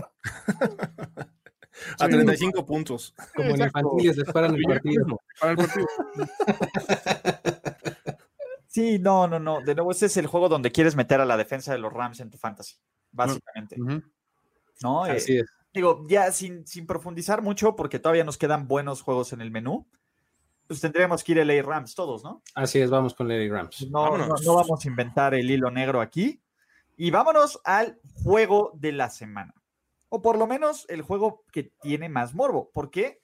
Porque los New England Patriots de Cam y la mejor ofensiva terrestre de la NFL visita a los imparables, imposibles, invictos intratables Kansas City Chiefs, que no solo eh, demostraron que pueden jugar ofensiva brutal del brazo de Patrick Lavon Mahomes, sino que su defensiva es la cuarta mejor en, en contra del juego, del juego aéreo, es la 27 peor contra el juego terrestre y sin embargo generan turnovers, Chris Jones hace las jugadas grandes, aprendieron cómo taclear de nuevo gracias a Tyron Matthew y todo, y a ver, esta es una rivalidad Belichick contra Andy Reid, que cuando los sumas tienen más de 550 victorias entre ellos. Y me parece que Andy Reid ahorita está jugando con carnitas de la casa, ¿no? Eh, básicamente está, está iluminado. Vean, del play calling que sacó contra los Ravens fue un claro FU. Primero el pasecito de Hook, así a, a lo Tarkenton, a este Anthony Sherman, y ya la última cosa fue el pase al, ¿cómo se llama? A Eric Fisher, tomado del libro de Bravel, tomado del libro de Belichick, completamente. Eh, de nuevo, Andy Reid sí está en dinero de la casa. Patrick Mahomes está haciendo cualquier cantidad de pases. Y de nuevo, Cam Newton, y no solo Cam Newton, estos Pats están demostrando que pueden correr el balón, pero una cosa es correrle el balón a los Raiders o correrle el balón a los Dolphins y otra cosa es correrle el balón a los Chiefs cuando saben que es lo único que vas a hacer, porque seamos realistas, no hay respeto por el cuerpo de receptores de los New England Patriots. ¿Y por qué habría de haberlo? Pero del otro lado está Bill Belichick, que siempre, nunca hay que descartar ese cabrón, porque ese güey guarda rencor. Y seguro le tiene muchísimo rencor a Patrick Lavon Mahomes. Así que, eh, venga, serán los Pats los que pueden evitar esta planadora que se llama Kansas City Chiefs 2020. Y el, asunto que, dices es eh, eh, sobre Belichick es muy cierto. Eh, lo vimos de manera clarísima la semana pasada en el estilo de, game plans que hace, de te voy a eliminar lo que haces mejor. Pues se llamaba Darren Waller y play action con tu corredor, ¿no? Entonces, pues Darren Waller creo que tuvo dos recepciones para nueve yardas o una cosa así, Ajá. Entonces, en esta ocasión ¿qué es lo que les va a eliminar a los Chiefs? ¿Qué, de todo? O sea, Travis Kelsey o Tyreek Hill o Edward Siller o, qué de todo, ¿no? O sea, ese es el problema que, puede tener Belichick. O sea, si eliminas una cosa, pues no tiene tanta bronca Kansas, ¿no? Puede, puede meter por todos lados el balón, ¿no? Entonces, muchas variantes. Exactamente, muchas, muchas variantes. Entonces, eh, ahí va a estar el problema. Y del otro lado, creo que Cam Newton es un, es un, este, como un tipo de quarterback que ahorita no, hasta el momento no han enfrentado los Chiefs. Vamos a ver cómo reaccionan ante eso. O sea, eh, digo, Rex Burkhead la semana pasada fue al que le tocó eh, recibir los toques de balón, porque así se maneja en New England las cosas. Un fin de semana vas a tener más de 100 yardas y luego vas a no aparecer cuatro juegos o algo así. Este, pero el, juego terrestre se complementa muy bien con el corredor que le toque y con, con Cam Newton, ¿no? Entonces, este tipo de ofensiva y este tipo de ataque es algo que los Chiefs, pues no sé qué tan bien les vaya a caer, ¿no? O sea, porque por buena secundaria que tienen, por buen pass rush que tienen, creo que ya hemos mencionado algunas veces que sus linebackers no son lo más destacado, ¿no? Entonces, pues por ahí podría haber algo un poco a favor de los Pats, ¿no? Pero pues bueno, vamos a ver qué tal. Es totalmente un juego de ajedrez. Creo que todos los que nos gusta este deporte eh, estamos ansiosos por ver este juego, ¿no? Porque eh, eh, eh Belichick le gusta, como bien dice, Luis, anular al mejor hombre, pero tiene que echar un ojo a, a, lo que fueron estos Chiefs contra los Chargers, esta defensiva que le anuló el juego terrestre, que de repente le jugó bien. El tema es, tienen el personal para eh, este, evitarlo.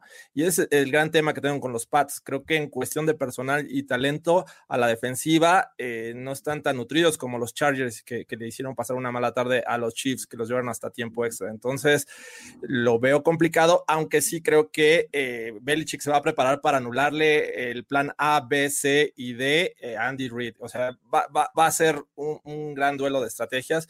Y del otro lado, pues obviamente sabemos que te puede dar un buen juego. Cam Newton te lo puede, puede, te lo puede dar por, por este, con su brazo, con sus piernas y apoyarse de, sus running backs que ya vimos que también pueden ser explosivos. Entonces, eh, eh, sería la única oportunidad de estos pads de, tratar de, ponerse al tú por tú. O sea, si los Chiefs se te suben por dos anotaciones, va a ser muy complicado alcanzarlos. Así es que ah, eh, me cuesta trabajo, pero creo que los Chiefs ahorita son el mejor equipo. Sí, hay un punto, hay un punto complicado que aparte siempre estamos pensando eh, de los Pats en función Belichick primero, ¿no? De ahí se desprende todo el análisis de lo que podemos, vemos, vemos que pueden hacer.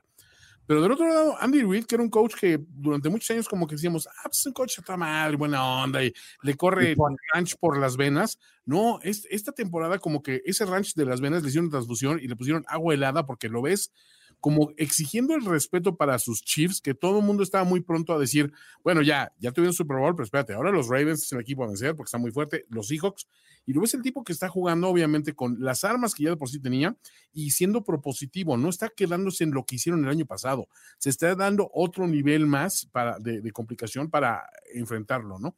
Y se llama a la defensiva, o sea, esta defensiva que el año pasado era risible, ahora le está haciendo lucir muy bien el hermano español como algo que dices, tienes que preocuparte por ese elemento, ya no, no somos unidimensionales. Y pues creo que yo, si fuera, si fuera Bill Belichick, intentaría de alguna manera analizar un poquito lo que, lo que, mm, o sea, lo que hicieron mal contra un equipo como Seattle, por ejemplo, darle esas, libertades y esos espacios a, a, los receptores. Es decir, aquí tienes que aparte lidiar con velocidad, porque los receptores de Seattle son muy poderosos y muy físicos, pero no son tan rápidos como los de Kansas City. Entonces, a lo mejor tienes que, eh, como que reinventarte de alguna forma, decir, intenten de, este, derrotarme por, tierra con, con Edward Hiller, ¿no? A ver si, si es por ahí.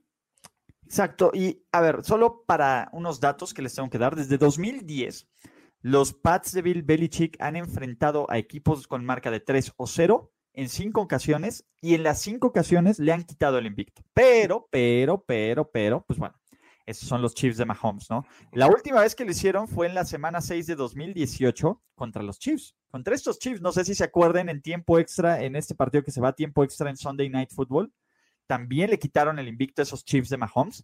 Sin embargo, pues bueno, ya han pasado muchas cosas este, antes con estos Pats y son equipos diferentes. A mí que me preocupa, me preocupa que los, que los Pats no están armados para un tiroteo. No. Eso es lo que ese es el problema. Los Pats no creo que estén armados para un tiroteo, aunque Seattle lo demostró. Creo que Kansas City tiene, no sé si mejor defensiva, pero por lo menos mejores jugadores en la defensa que pueden cambiarte el rombo. Chris Jones, Frank Clark, este, ¿cómo están ejecutando mejor, están ejecutando mejor. O sea, los de Seattle tienen muy, muy buenos nombres y todo, pero no han tenido esa situación de decir, ay, cuidado con esos güeyes. Los de Chiefs, todos están haciendo su trabajo al dedillo, güey. Exacto, ¿no? Y al final, este, pues bueno, Spagnolo también se la sabe contra, contra, contra Bill Belichick. Entonces, yo tengo que decir Kansas City, los Chiefs de nuevo están jugando en este momento con dinero de la casa y que en modo FU creo que va a ser un partido para Kansas City. De acuerdo. Vamos con los Chiefs. Voy Chiefs también. Todos vamos Chiefs, ¿va? Todos. Bueno, de ahí vámonos al lugar más feliz sobre la tierra y el lugar más feliz sobre la tierra son Las Vegas, Nevada, la casa de los Raiders, porque reciben a otro de los equipos que está invicto, ¿no? Viene básicamente Dios, la llegada de Dios a Las Vegas y una de las ofensivas más potentes de toda la NFL, la segunda mejor en yardas por pase, la cuarta en la tercera en puntos, la cuarta ofensiva total, la tercera mejor en third down, en contra de unos Raiders que pues no tienen mucha defensa. Y por el otro lado, Buffalo probablemente no ha sido por mucho la mejor defensa de la liga, pero tiene el potencial para contener a unos Raiders que en general, si me dices qué es lo que hacen bien, pues son buenos en tercera oportunidad. Punto, ¿no? Este duelo, de nuevo, aquí nos podría, y aquí viene Carlos Gorospe, este, porque tienes que hacer tus anuncios así, Carlos Gorospe. Publicidad pagada. Sí, exactamente, eso te iba a decir, se llama pauta publicitaria. Esto se llama pauta publicitaria, Carlos Gorospe. Gorospe sabe invertir su dinero donde. donde ah, no cabe duda, güey. It's, it's a genius. Porque al final recuerden que mencionamos la programación de primero y diez, pero no se puede esperar. De güey. Invierten calabazas de Halloween para venderlas después del Es, 3D. es, es todo un Al Davis. Este, este, showman antes que el dueño. Pero bueno, Dio Allen y los Buffalo Bills, pues básicamente se meten a Oakland, bueno, perdón, a Las Vegas, ¿no? Discúlpenme. Y pues venga, ¿no? En el papel, los Bills, que son un contendiente, deberían de ganar y sumado a una derrota de los Pats, deberían de tener el control de esta división. Porque seamos realistas, probablemente no gane Miami, probablemente no ganen los Pats, y no importa lo que hagan los Jets, porque a nadie le importa. Pero a lo mejor tampoco ganan. Entonces, este es el juego donde los Bills toman por control su división y donde los Bills, no sé si, a ver, si ya no los damos como contendientes después de la semana pasada, aunque le ganen a Raiders, nadie les va a creer. Entonces, su chamba es ganar y punto, seguir, seguir el barco de la duda. Pero Buffalo no debería de perder este juego. Por lo menos no en el papel. No es que Oakland sea un mal, e- no es que Las Vegas sea un mal equipo, no es que los Raiders estén mal, pero por puro talento no creo que los Raiders puedan irle al tú por tú constantemente y a ver, con Gruden menos, ¿no? Gruden patea goles de campo en el último cuarto perdiendo por 13 FU. Es eso. Old school. Toma los puntos, Ulis. Tú siempre lo has dicho. ¿Qué haría Belichick? Toma los puntos. Gruden te escucha. No, pues sabes que sabes que sí hace bien este eh, John Gruden y, hay que reconocérselo. Las, eh, la selección de jugadas en, en línea de gol. Eh, por Ah. lo menos la semana pasada no- nos hizo una selección bastante interesante, ¿no? O sea, eh, pone triple ala cerrado, doble ala cerrada, tú dices, bueno, aquí viene el play action con Waller, ¿cuál? Al otro lado, con el otro tight end, ¿no? O sea, la verdad es que Bro. e- ese tipo de cosas, y, y se ve por diseño, ¿no? O sea, no es de que fue la lectura como no estaba, se fue por el otro lado, no, estaba diseñada para ir para el otro lado, ¿no? Ese tipo de cosas las está haciendo bien Gruden, ¿no? Entonces, este, um, hay que reconocérselo, pero de acuerdo, la verdad es que eh, los, eh, los Bills tienen eh, mucho mejor material para, para llevarse este, este partido, la- eh, tienen eh, pues, sobre todo su ofensiva que está caminando súper bien, ¿no? Eh, a pesar de que no hemos visto la explosión que esperábamos que, o el este... no, no, eh, per- perdón, perdón, no. Estuvo bien aplicada, pero a ver, Un Florida University fue. Florida University. Frank Underwood. Franco- Underwood. Este, Frank- no, pero este. um, hasta perdí el tren de pensamiento. Ah, ya me acordé. Aunque no, aunque no hemos visto la, la, la explosión que esperábamos de, de- de, por ejemplo, de, de Stefan Diggs, ¿no? En una de esas eh, puede llegar esta semana, ¿no? O sea, eh, la defensiva secundaria de los Raiders no es lo mejor. Y bueno, Cole Beasley está siendo relevante. Lleva partidos y recepciones clave, ¿no? Entonces, o sea, a ver, es de- el, el juego de los has-beens de los Cowboys, ¿no? A ver, de- ¿quién- Cole Beasley contra, Jason Whedon. contra, Jason Witten. Contra Jason. ¡Ah, no manches! ¡Qué hermosura de historia! Claro, Ya lo agarre Tony Romo, pero que no va a pasar, pero no, no va a pasar. Él va a estar con los Pats. Pero bueno, este, a lo que me refiero es este. um, eh, que a- a esa altura están jugando los, eh, los Bills, ¿no? Que están sacando producción eh, de, de muchos lugares, ¿no? Y, con- y de diferentes maneras, ¿no? Y, y- y, pues, creo que la defensiva está siendo eficiente. Ah, tengo un tema yo con, con esta versión de, de Derek Carr, eh, que me parece que eh, ante la llegada de John Gruden, y como bien lo dices, son jugadas por diseño. Le cortó las alas a la libertad de Derek Carr. O sea, por diseño tienes que lanzar acá, y no me importa. Tienes que lanzar acá y tu segunda opción es esta. O sea, le quitó la- Ujú. el- esa libertad que tenía Derek Carr al principio de, de, este, de su carrera. Eh, y bueno, es ya se volvieron muy cuadrados y lo cuadrado se lo puso John Gruden. Eh, eh, mi tema con los Bills, eh, ya lo he dicho, creo que es un equipo que tiene el potencial para dominar de principio a fin al rival. tiene mejor defensiva que los Pats, que fue el rival anterior de estos Raiders. Tiene mejor ofensiva que los Pats. Eh, yo quiero ver a estos Bills dominar de principio a fin, no que se relajen en el y se dejen alcanzar como le ha pasado. Así es que yo, yo sí veo un, rival muy superior y con la capacidad de anularle a Waller y de anularle el juego terrestre. Y si han sido muy buenos y efectivos en terceras oportunidades es porque el juego terrestre ayuda a ponerles terceras y corto. Entonces, creo que los Bills tienen que ganar y tienen que ganar eh, rotundamente. Sí, ya teniendo un blueprint claro de que así se les puede anular a, las variantes que, ofrecen los Raiders, pues ya sería muy tonto no explotando esa, variante, porque yo tampoco anticipo que, Gruden, fuera de, esa inventiva que tiene en, línea de gol, este, pueda ejercer muchísimo con lo que tiene a la mano. O sea, tampoco es un equipo que está armadísimo de pies a cabeza. Es un equipo que ha sido funcional eh, y eso es la forma amable de decirlo los últimos dos años. Pero hasta ahí, o sea, creo que estos Raiders realmente, o sea, pues han explotado un poco la mística de Ciudad Nueva, Estadio Nuevo, toda una cuestión así, pero eso, eso te dura, no sé, la novedad del principio y ya después te enfrentas a una realidad de decir, pues no somos tan buenos, o sea, no tenemos el roster, no tenemos ni el esquema de juego, no tenemos ni siquiera la química, siento yo, entre, entre el, head coach y, este, y, tu coreback, que es quien tiene que, llevar los designios de una ofensiva, que pues, los Raiders siempre han sido ofensiva, básicamente, ¿no? Entonces, yo en esta situación, yo no, no, no pongo duda alguna en que Dios haga brillar su luz sobre los creyentes y no creyentes en Las Vegas y diga, nos vamos con una victoria a Buffalo. Billy Billy. Billy Billy. De acuerdo, vamos con los Bills. Vamos con los Bills porque de ahí nos vamos al juegazo que tenemos en Sunday Night Football, donde los boleles inglés, con una marca de 0-2-1, visitan el Levi's Stadium de la magia del gran Nick Mullens, porque olvídense de ese Jimmy Garoppolo mugroso y, viejo y, fácil de quebrar. ¿Hay controversia de coreback? ¿Estás diciendo? No, no, no, pero Nick Mullens es Nick Mullens, ¿no? Y probablemente uno de los peores equipos en entregas de balón y en sacks, que son los Eagles, se van a enfrentar a una defensa que aunque no está Nick Bosa, que aunque no está Solomon Thomas, le va a costar trabajo. Y del otro lado, pues bueno, el ataque, lo que ha hecho Kyle Shanahan en contra de, Wow, wow, ¿qué tenemos aquí? Por favor.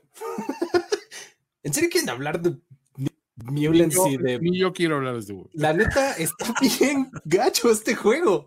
O sea, son dos a nombres. Ver, no está sexy. No está sexy, van a ganar los Niners. Sí, yo también creo que ganan los Niners. Ganan los 49ers. Sí.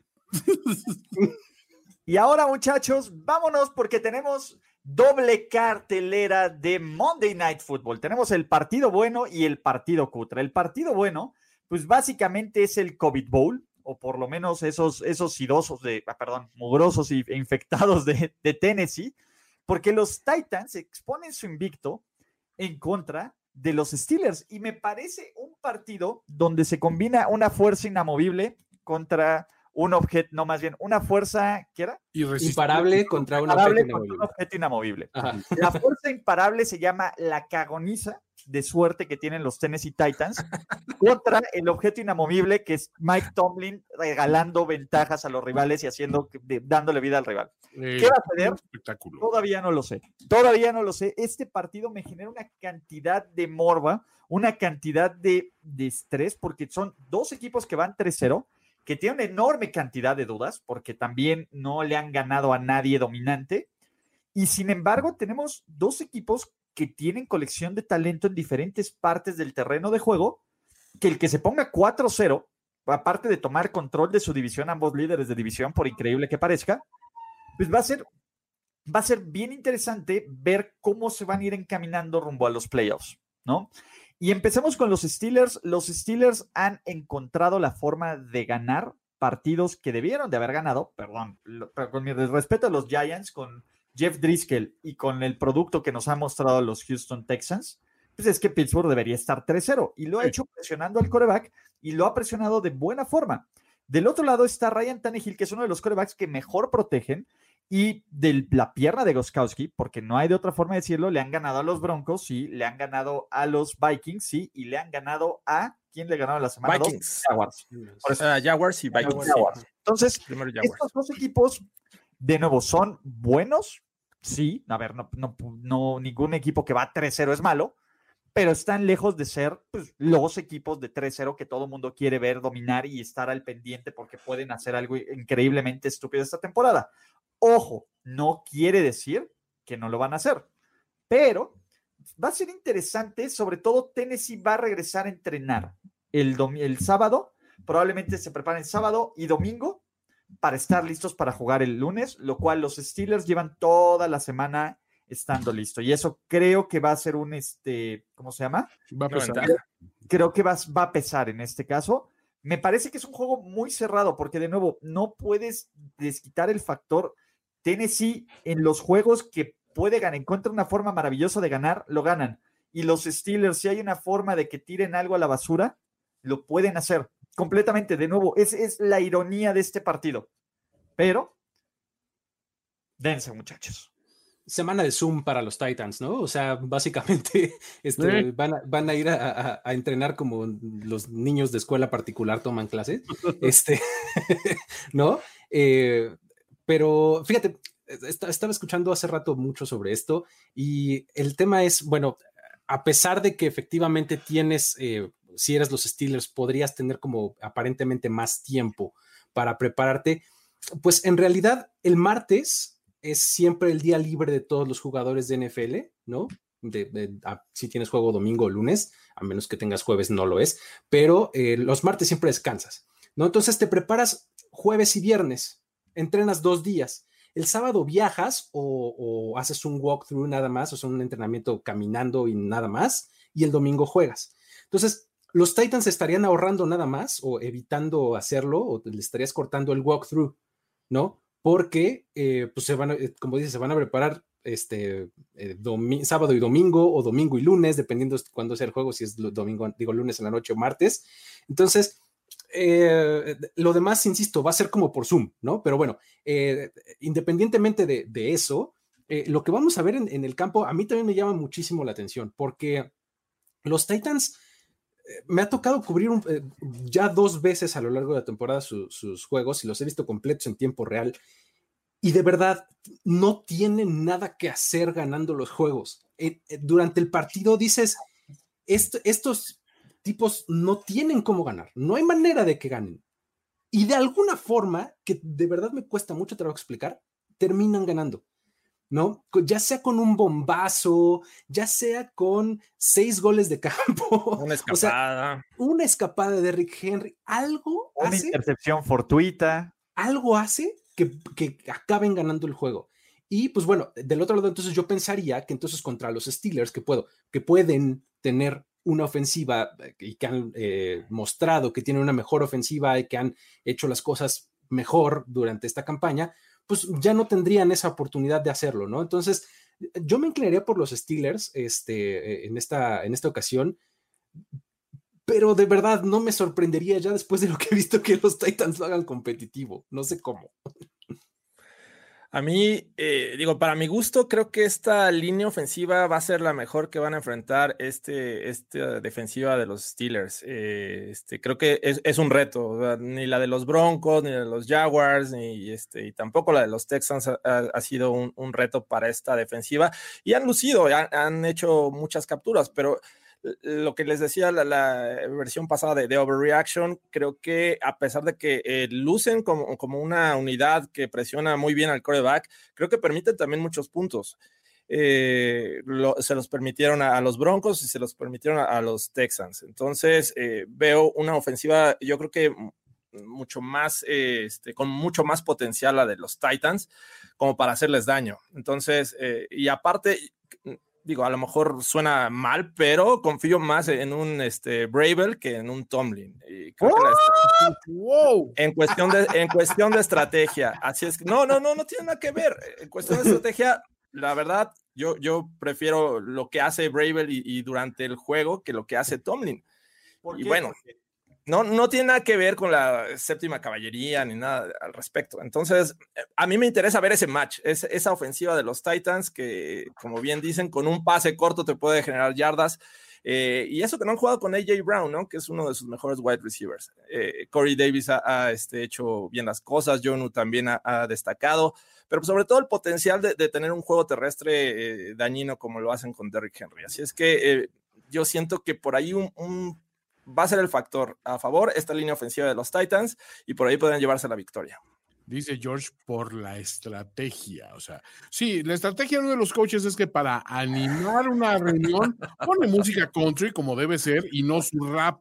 ¿no? ¿Sabes qué va a pasar, Jorge? Rap. Exacto, porque todo es rap. Jorge Tinajero fue Proud Boys, stand back, stand by. Stand by. Básicamente fue lo que quiso decir Proud Boys, stand back, stand by. A ver, vamos a ser honestos. Si tú te pones ahorita a ver el análisis estadístico y esto donde sacan las gráficas en, el NFL de cómo están los dos equipos, piensas que como movieron el, el partido de día, no han actualizado nada porque están todas las líneas están parejas mismo número de sacks, han lanzado el mismo número de intercepciones, ya las portillas están casi igual. Se ve parejito, parejito, parejito, y de repente dices, espérate, ¿es que alguien no está actualizando los datos? No, son dos equipos exageradamente. no tiene nada que ver. Eh, me han hecho esa fama que. Sí, aquí nadie se está obligando a decir que preconfieres. Pero yo no lo digo por esas razones. No, por otras. son más, más, más de ADN. exacto. puede ser. le dicen. Eh, eh, ahí, te va. Este, este, ¿cuántos años llevamos diciendo? El equipo más inescrutable de la, de la liga son los Titans. De repente volteamos así, neta, los Titans ya ganaron siete juegos. Güey, neta, los Titans están entrando a playoffs. Los Titans están líderes de su división. Están en la final de conferencia, ¿qué pedo? Derrick Henry es el corredor más dominante de la segunda mitad de la campaña. Siempre pasa algo así que dice. El líder en yardas por tierra. Este juego, ahí te va, ahí te va lo que va a pasar. O sea, van a ir perdiendo contra Pittsburgh y Pittsburgh ya empezar así, haciendo planes, ya reservaciones. Por alguna razón va a volver Mariota a los Titans y les va a dar la historia. No me, no me preguntes cómo va a suceder, va a suceder. Siento que, que es la cosa y, pasaría y estaríamos de, ah, pues sí. no nos extrañaría, no diríamos dónde quedó Tannehill, no diríamos cómo salió de su contrato y regresó, no, no nos preguntaríamos nada, no diríamos cómo se metió un perro a conducir el post. nada, todo puede suceder.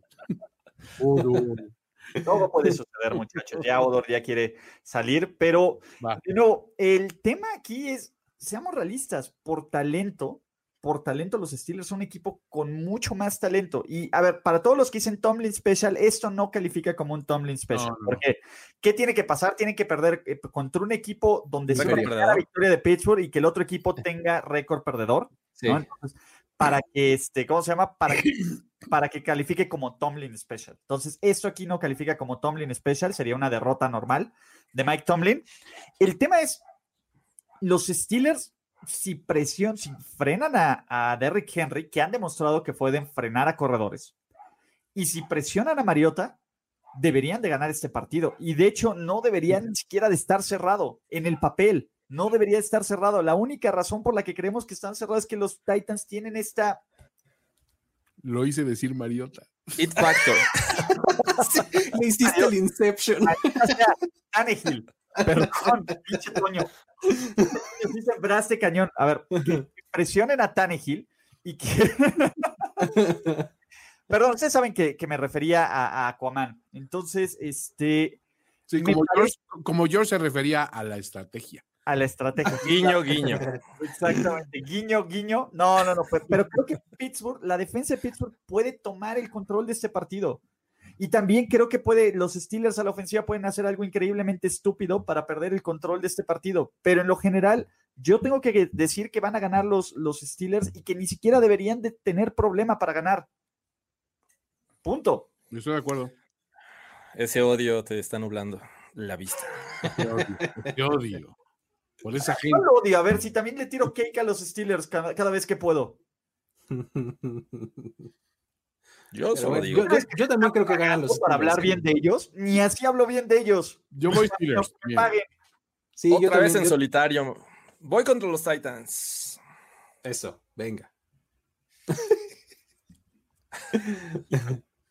Entonces, eh, de no, no, solo, a ver, la semana pasada también dije que ganaban los Steelers y el lunes también, que si por mí fuera estarían 3-1, no 4-0, la única que fallé fue la de los Broncos, pero bueno. No estamos señalando a nadie, creo que si estás dando demasiadas explicaciones es que te sientes culpable, pero está bien. Me siento culpable, pero bueno, último juego de la noche, ¿no? ¿Por qué? Porque nos vamos a la pequeña Francia. Oh. pues que los Falcons nos digan de ahora cuánto va a ser la remontada, ¿no? Básicamente, los Falcons van 0-3, los Packers van 3-0. En el papel, esto no debería, este, esto no debería ser un problema para los, para los, ¿cómo se llama? Para los Packers, ¿no? Entonces, Oakland, ya ese, fuerza inamovible, Mariota, mesero, sírvame lo mismo que el señor Arada, venga. Exactamente. Pero bueno, en la pequeña Francia, Aaron Rodgers, Aaron Jones y Ton Ayan, ¿no? Eh, están completamente en un plan FU. La defensiva, aunque de nuevo ha tenido problemas para parar a las defensas rivales, ha hecho las suficientes jugadas importantes para detenerlos. Y los Falcons son un desastre son un desastre los Falcons. Si bien Matt Ryan va a lanzar sus yardas, si bien van a tener, en algún momento lo van a hacer entretenido, van a tener una ventaja de 10 puntos, todos sabemos cómo va a terminar esto. Todos sabemos absolutamente cómo va a terminar esto. En el mejor de los casos van a tener ventaja, ¿eh? porque yo tampoco lo veo tan, tan, tan, tan sencillo que se vayan arriba los Packers. Los Packers son el mejor, la mejor ofensiva del NFL. 40.7 puntos por partido.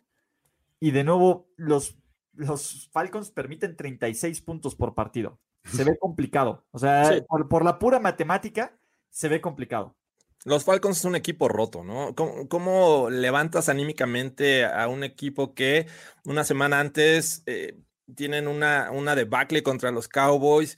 Y es bueno, ok, vamos, vamos a echarle ganas si podemos, vamos a, ganar, vamos a, jugar en casa, vamos a ganarle a, un equipo que, que, se ve este, alcanzable, que se ve competitivo, pero cambian de coreback y te vuelven a ganar, te vuelven a sacar el juego. O sea, realmente los Falcons siento que este, pues van a estar por los suelos. Podrán meter algunos, algunas anotaciones, pero creo que defensivamente no van a poder hacer mucho contra un equipo de los Packers que pues, la verdad es que luce bastante bien y luce sin su estrella Davante Adams, ¿no? Ese es, un tema que hay que destacar.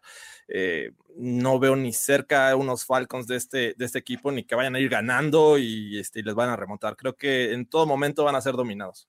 Así, así lo veo también, no sé, como que no, no le veo cómo este, vayan a poder eh, irse arriba o, por mucho. O sea, si acaso se irán arriba por uno o por cuatro puntos o algo así, pero los Packers van a responder rápidamente, creo yo, ¿no? Entonces, y saben qué, em, estaba ah, escuchando y analizando que nos estamos como durmiendo mucho en Aaron Jones. Eh, el tipo no hace otra cosa más que anotar touchdowns desde hace años.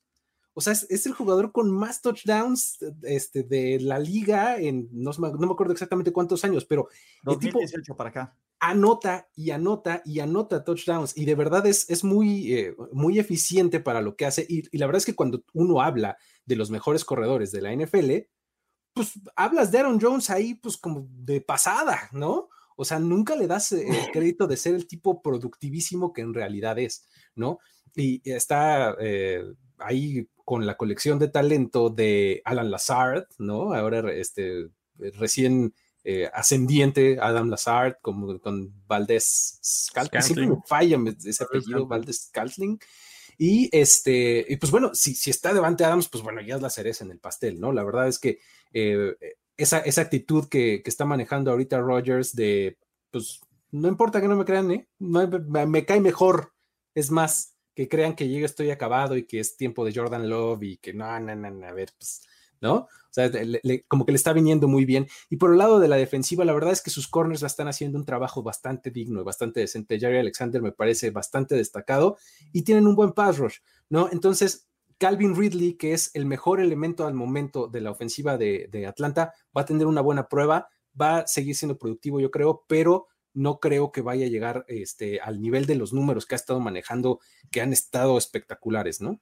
Ahora, el año pasado, si se fijan, todas las, semanas hubo un juego siempre en que un equipo contra, o sea, en la lona deshecho, con lesiones, malísimo, le pegaba a una aplanadora, un equipo dominante y, fue consistente como que todas las semanas al punto que yo le comentaba a Ricardo de la Huerta, oye, si me voy apostando exclusivamente a la contra del equipo más débil cada semana, ¿cómo me hubiera ido? Dice, te hubiera ido de maravilla. Este, este año, al menos las primeras tres semanas, no estamos viendo esa tendencia. Pero hay otra cuestión, dices, ok, estos Packers increíbles, ofensiva dominante, digo, ofensiva dominante, es un ataque terrestre súper sólido, una defensiva competente contra unos Falcons que no impresionan a nadie, con Aaron Rodgers, que es el mejor, el coreback con el mejor rating en la historia de, en la era del Super Bowl, en el mes de octubre, y entraron entonces, okay, uh, sorpréndeme octubre, y entra Aaron Rodgers, ¿no? Aaron Rodgers, su récord de por vida contra Dan Quinn es de un ganado, cinco perdidos. Y eso le digo, ¿qué? ¿Por qué? ¿Cómo por qué carajos iba a ir ese güey 1-5 contra Dan Quinn? O sea, mira, espero que ahora sí se rompa esa tendencia porque quiero ver a estos Packers ya eliminando desde ahorita cualquier esperanza que tenga Falcos para las siguientes dos temporadas. O sea, este equipo necesita un cambio radical porque es un equipo, lo dijo este George, es un equipo roto, por donde lo veas. No, y a ver, lo que a mí me interesa es Green Bay sin Davante Adams eh, desde el año pasado, 5-0. 33 puntos por partido, 288 yardas por pase, 44% de efectividad en tercera oportunidad. De nuevo, y uno pensaría que serían un mejor equipo con Davante Adams, pero me sigue Matt más no indispensable. Exacto, y me sigue Matt LaFleur me parece que está haciendo un... Eh, de nuevo, hay, así como Andy Reid está iluminado detrás del vidrio de carnitas, Matt LaFleur está desde su viñedo, así relajado, tocando todas las uvas y eligiendo la uva perfecta para llamar la jugada. Completamente, sabe cuál es la mejor uva para cualquier época del año y sabe cómo hacer este, este super mega reserva que te va a valer una uberlana en un par de años. De nuevo, está iluminado Matt LaFleur.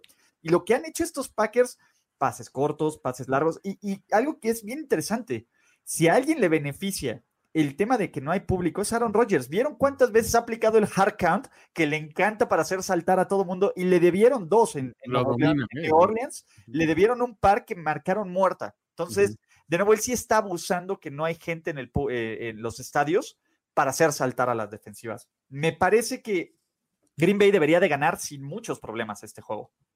Sí, Totalmente. De acuerdo. ¿No? Así es. Pues digo, solo para terminar, ¿quieren agregar algo más de esto?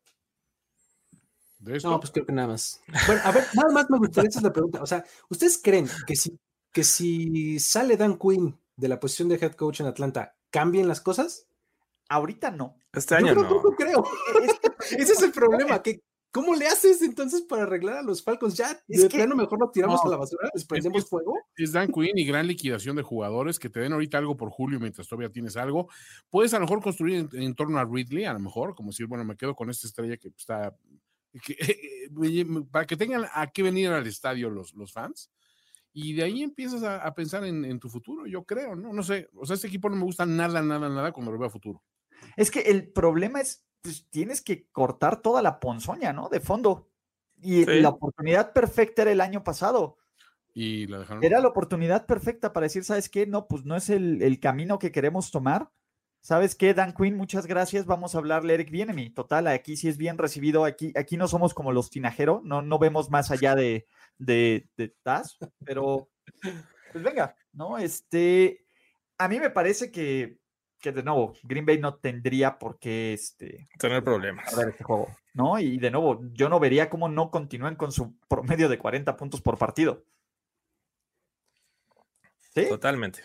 Se ve cabrón, pero pues así es. alguien se los tiene que decir, muchachos. De nuevo, muchísimas gracias por seguir este episodio de Playbook presentado por NFL Game Pass. Recuerden que pueden hacer una cuenta gratis en NFL Game Pass, ver los partidos de la liga NFL Network TAS. También pueden hacer su prueba gratis por siete días y son como las drogas. La primera es gratis y después se van a quedar enganchados. A nombre de Luis Alberto Obregón, Jorge KK Tinajero, Ryan Cotbit Hill, finísima persona, y su servidor Ulises Arada. Esto fue Playbook.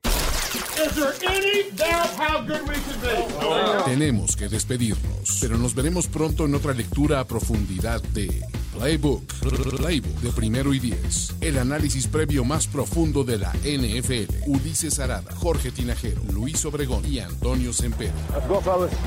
This is it. Playbook.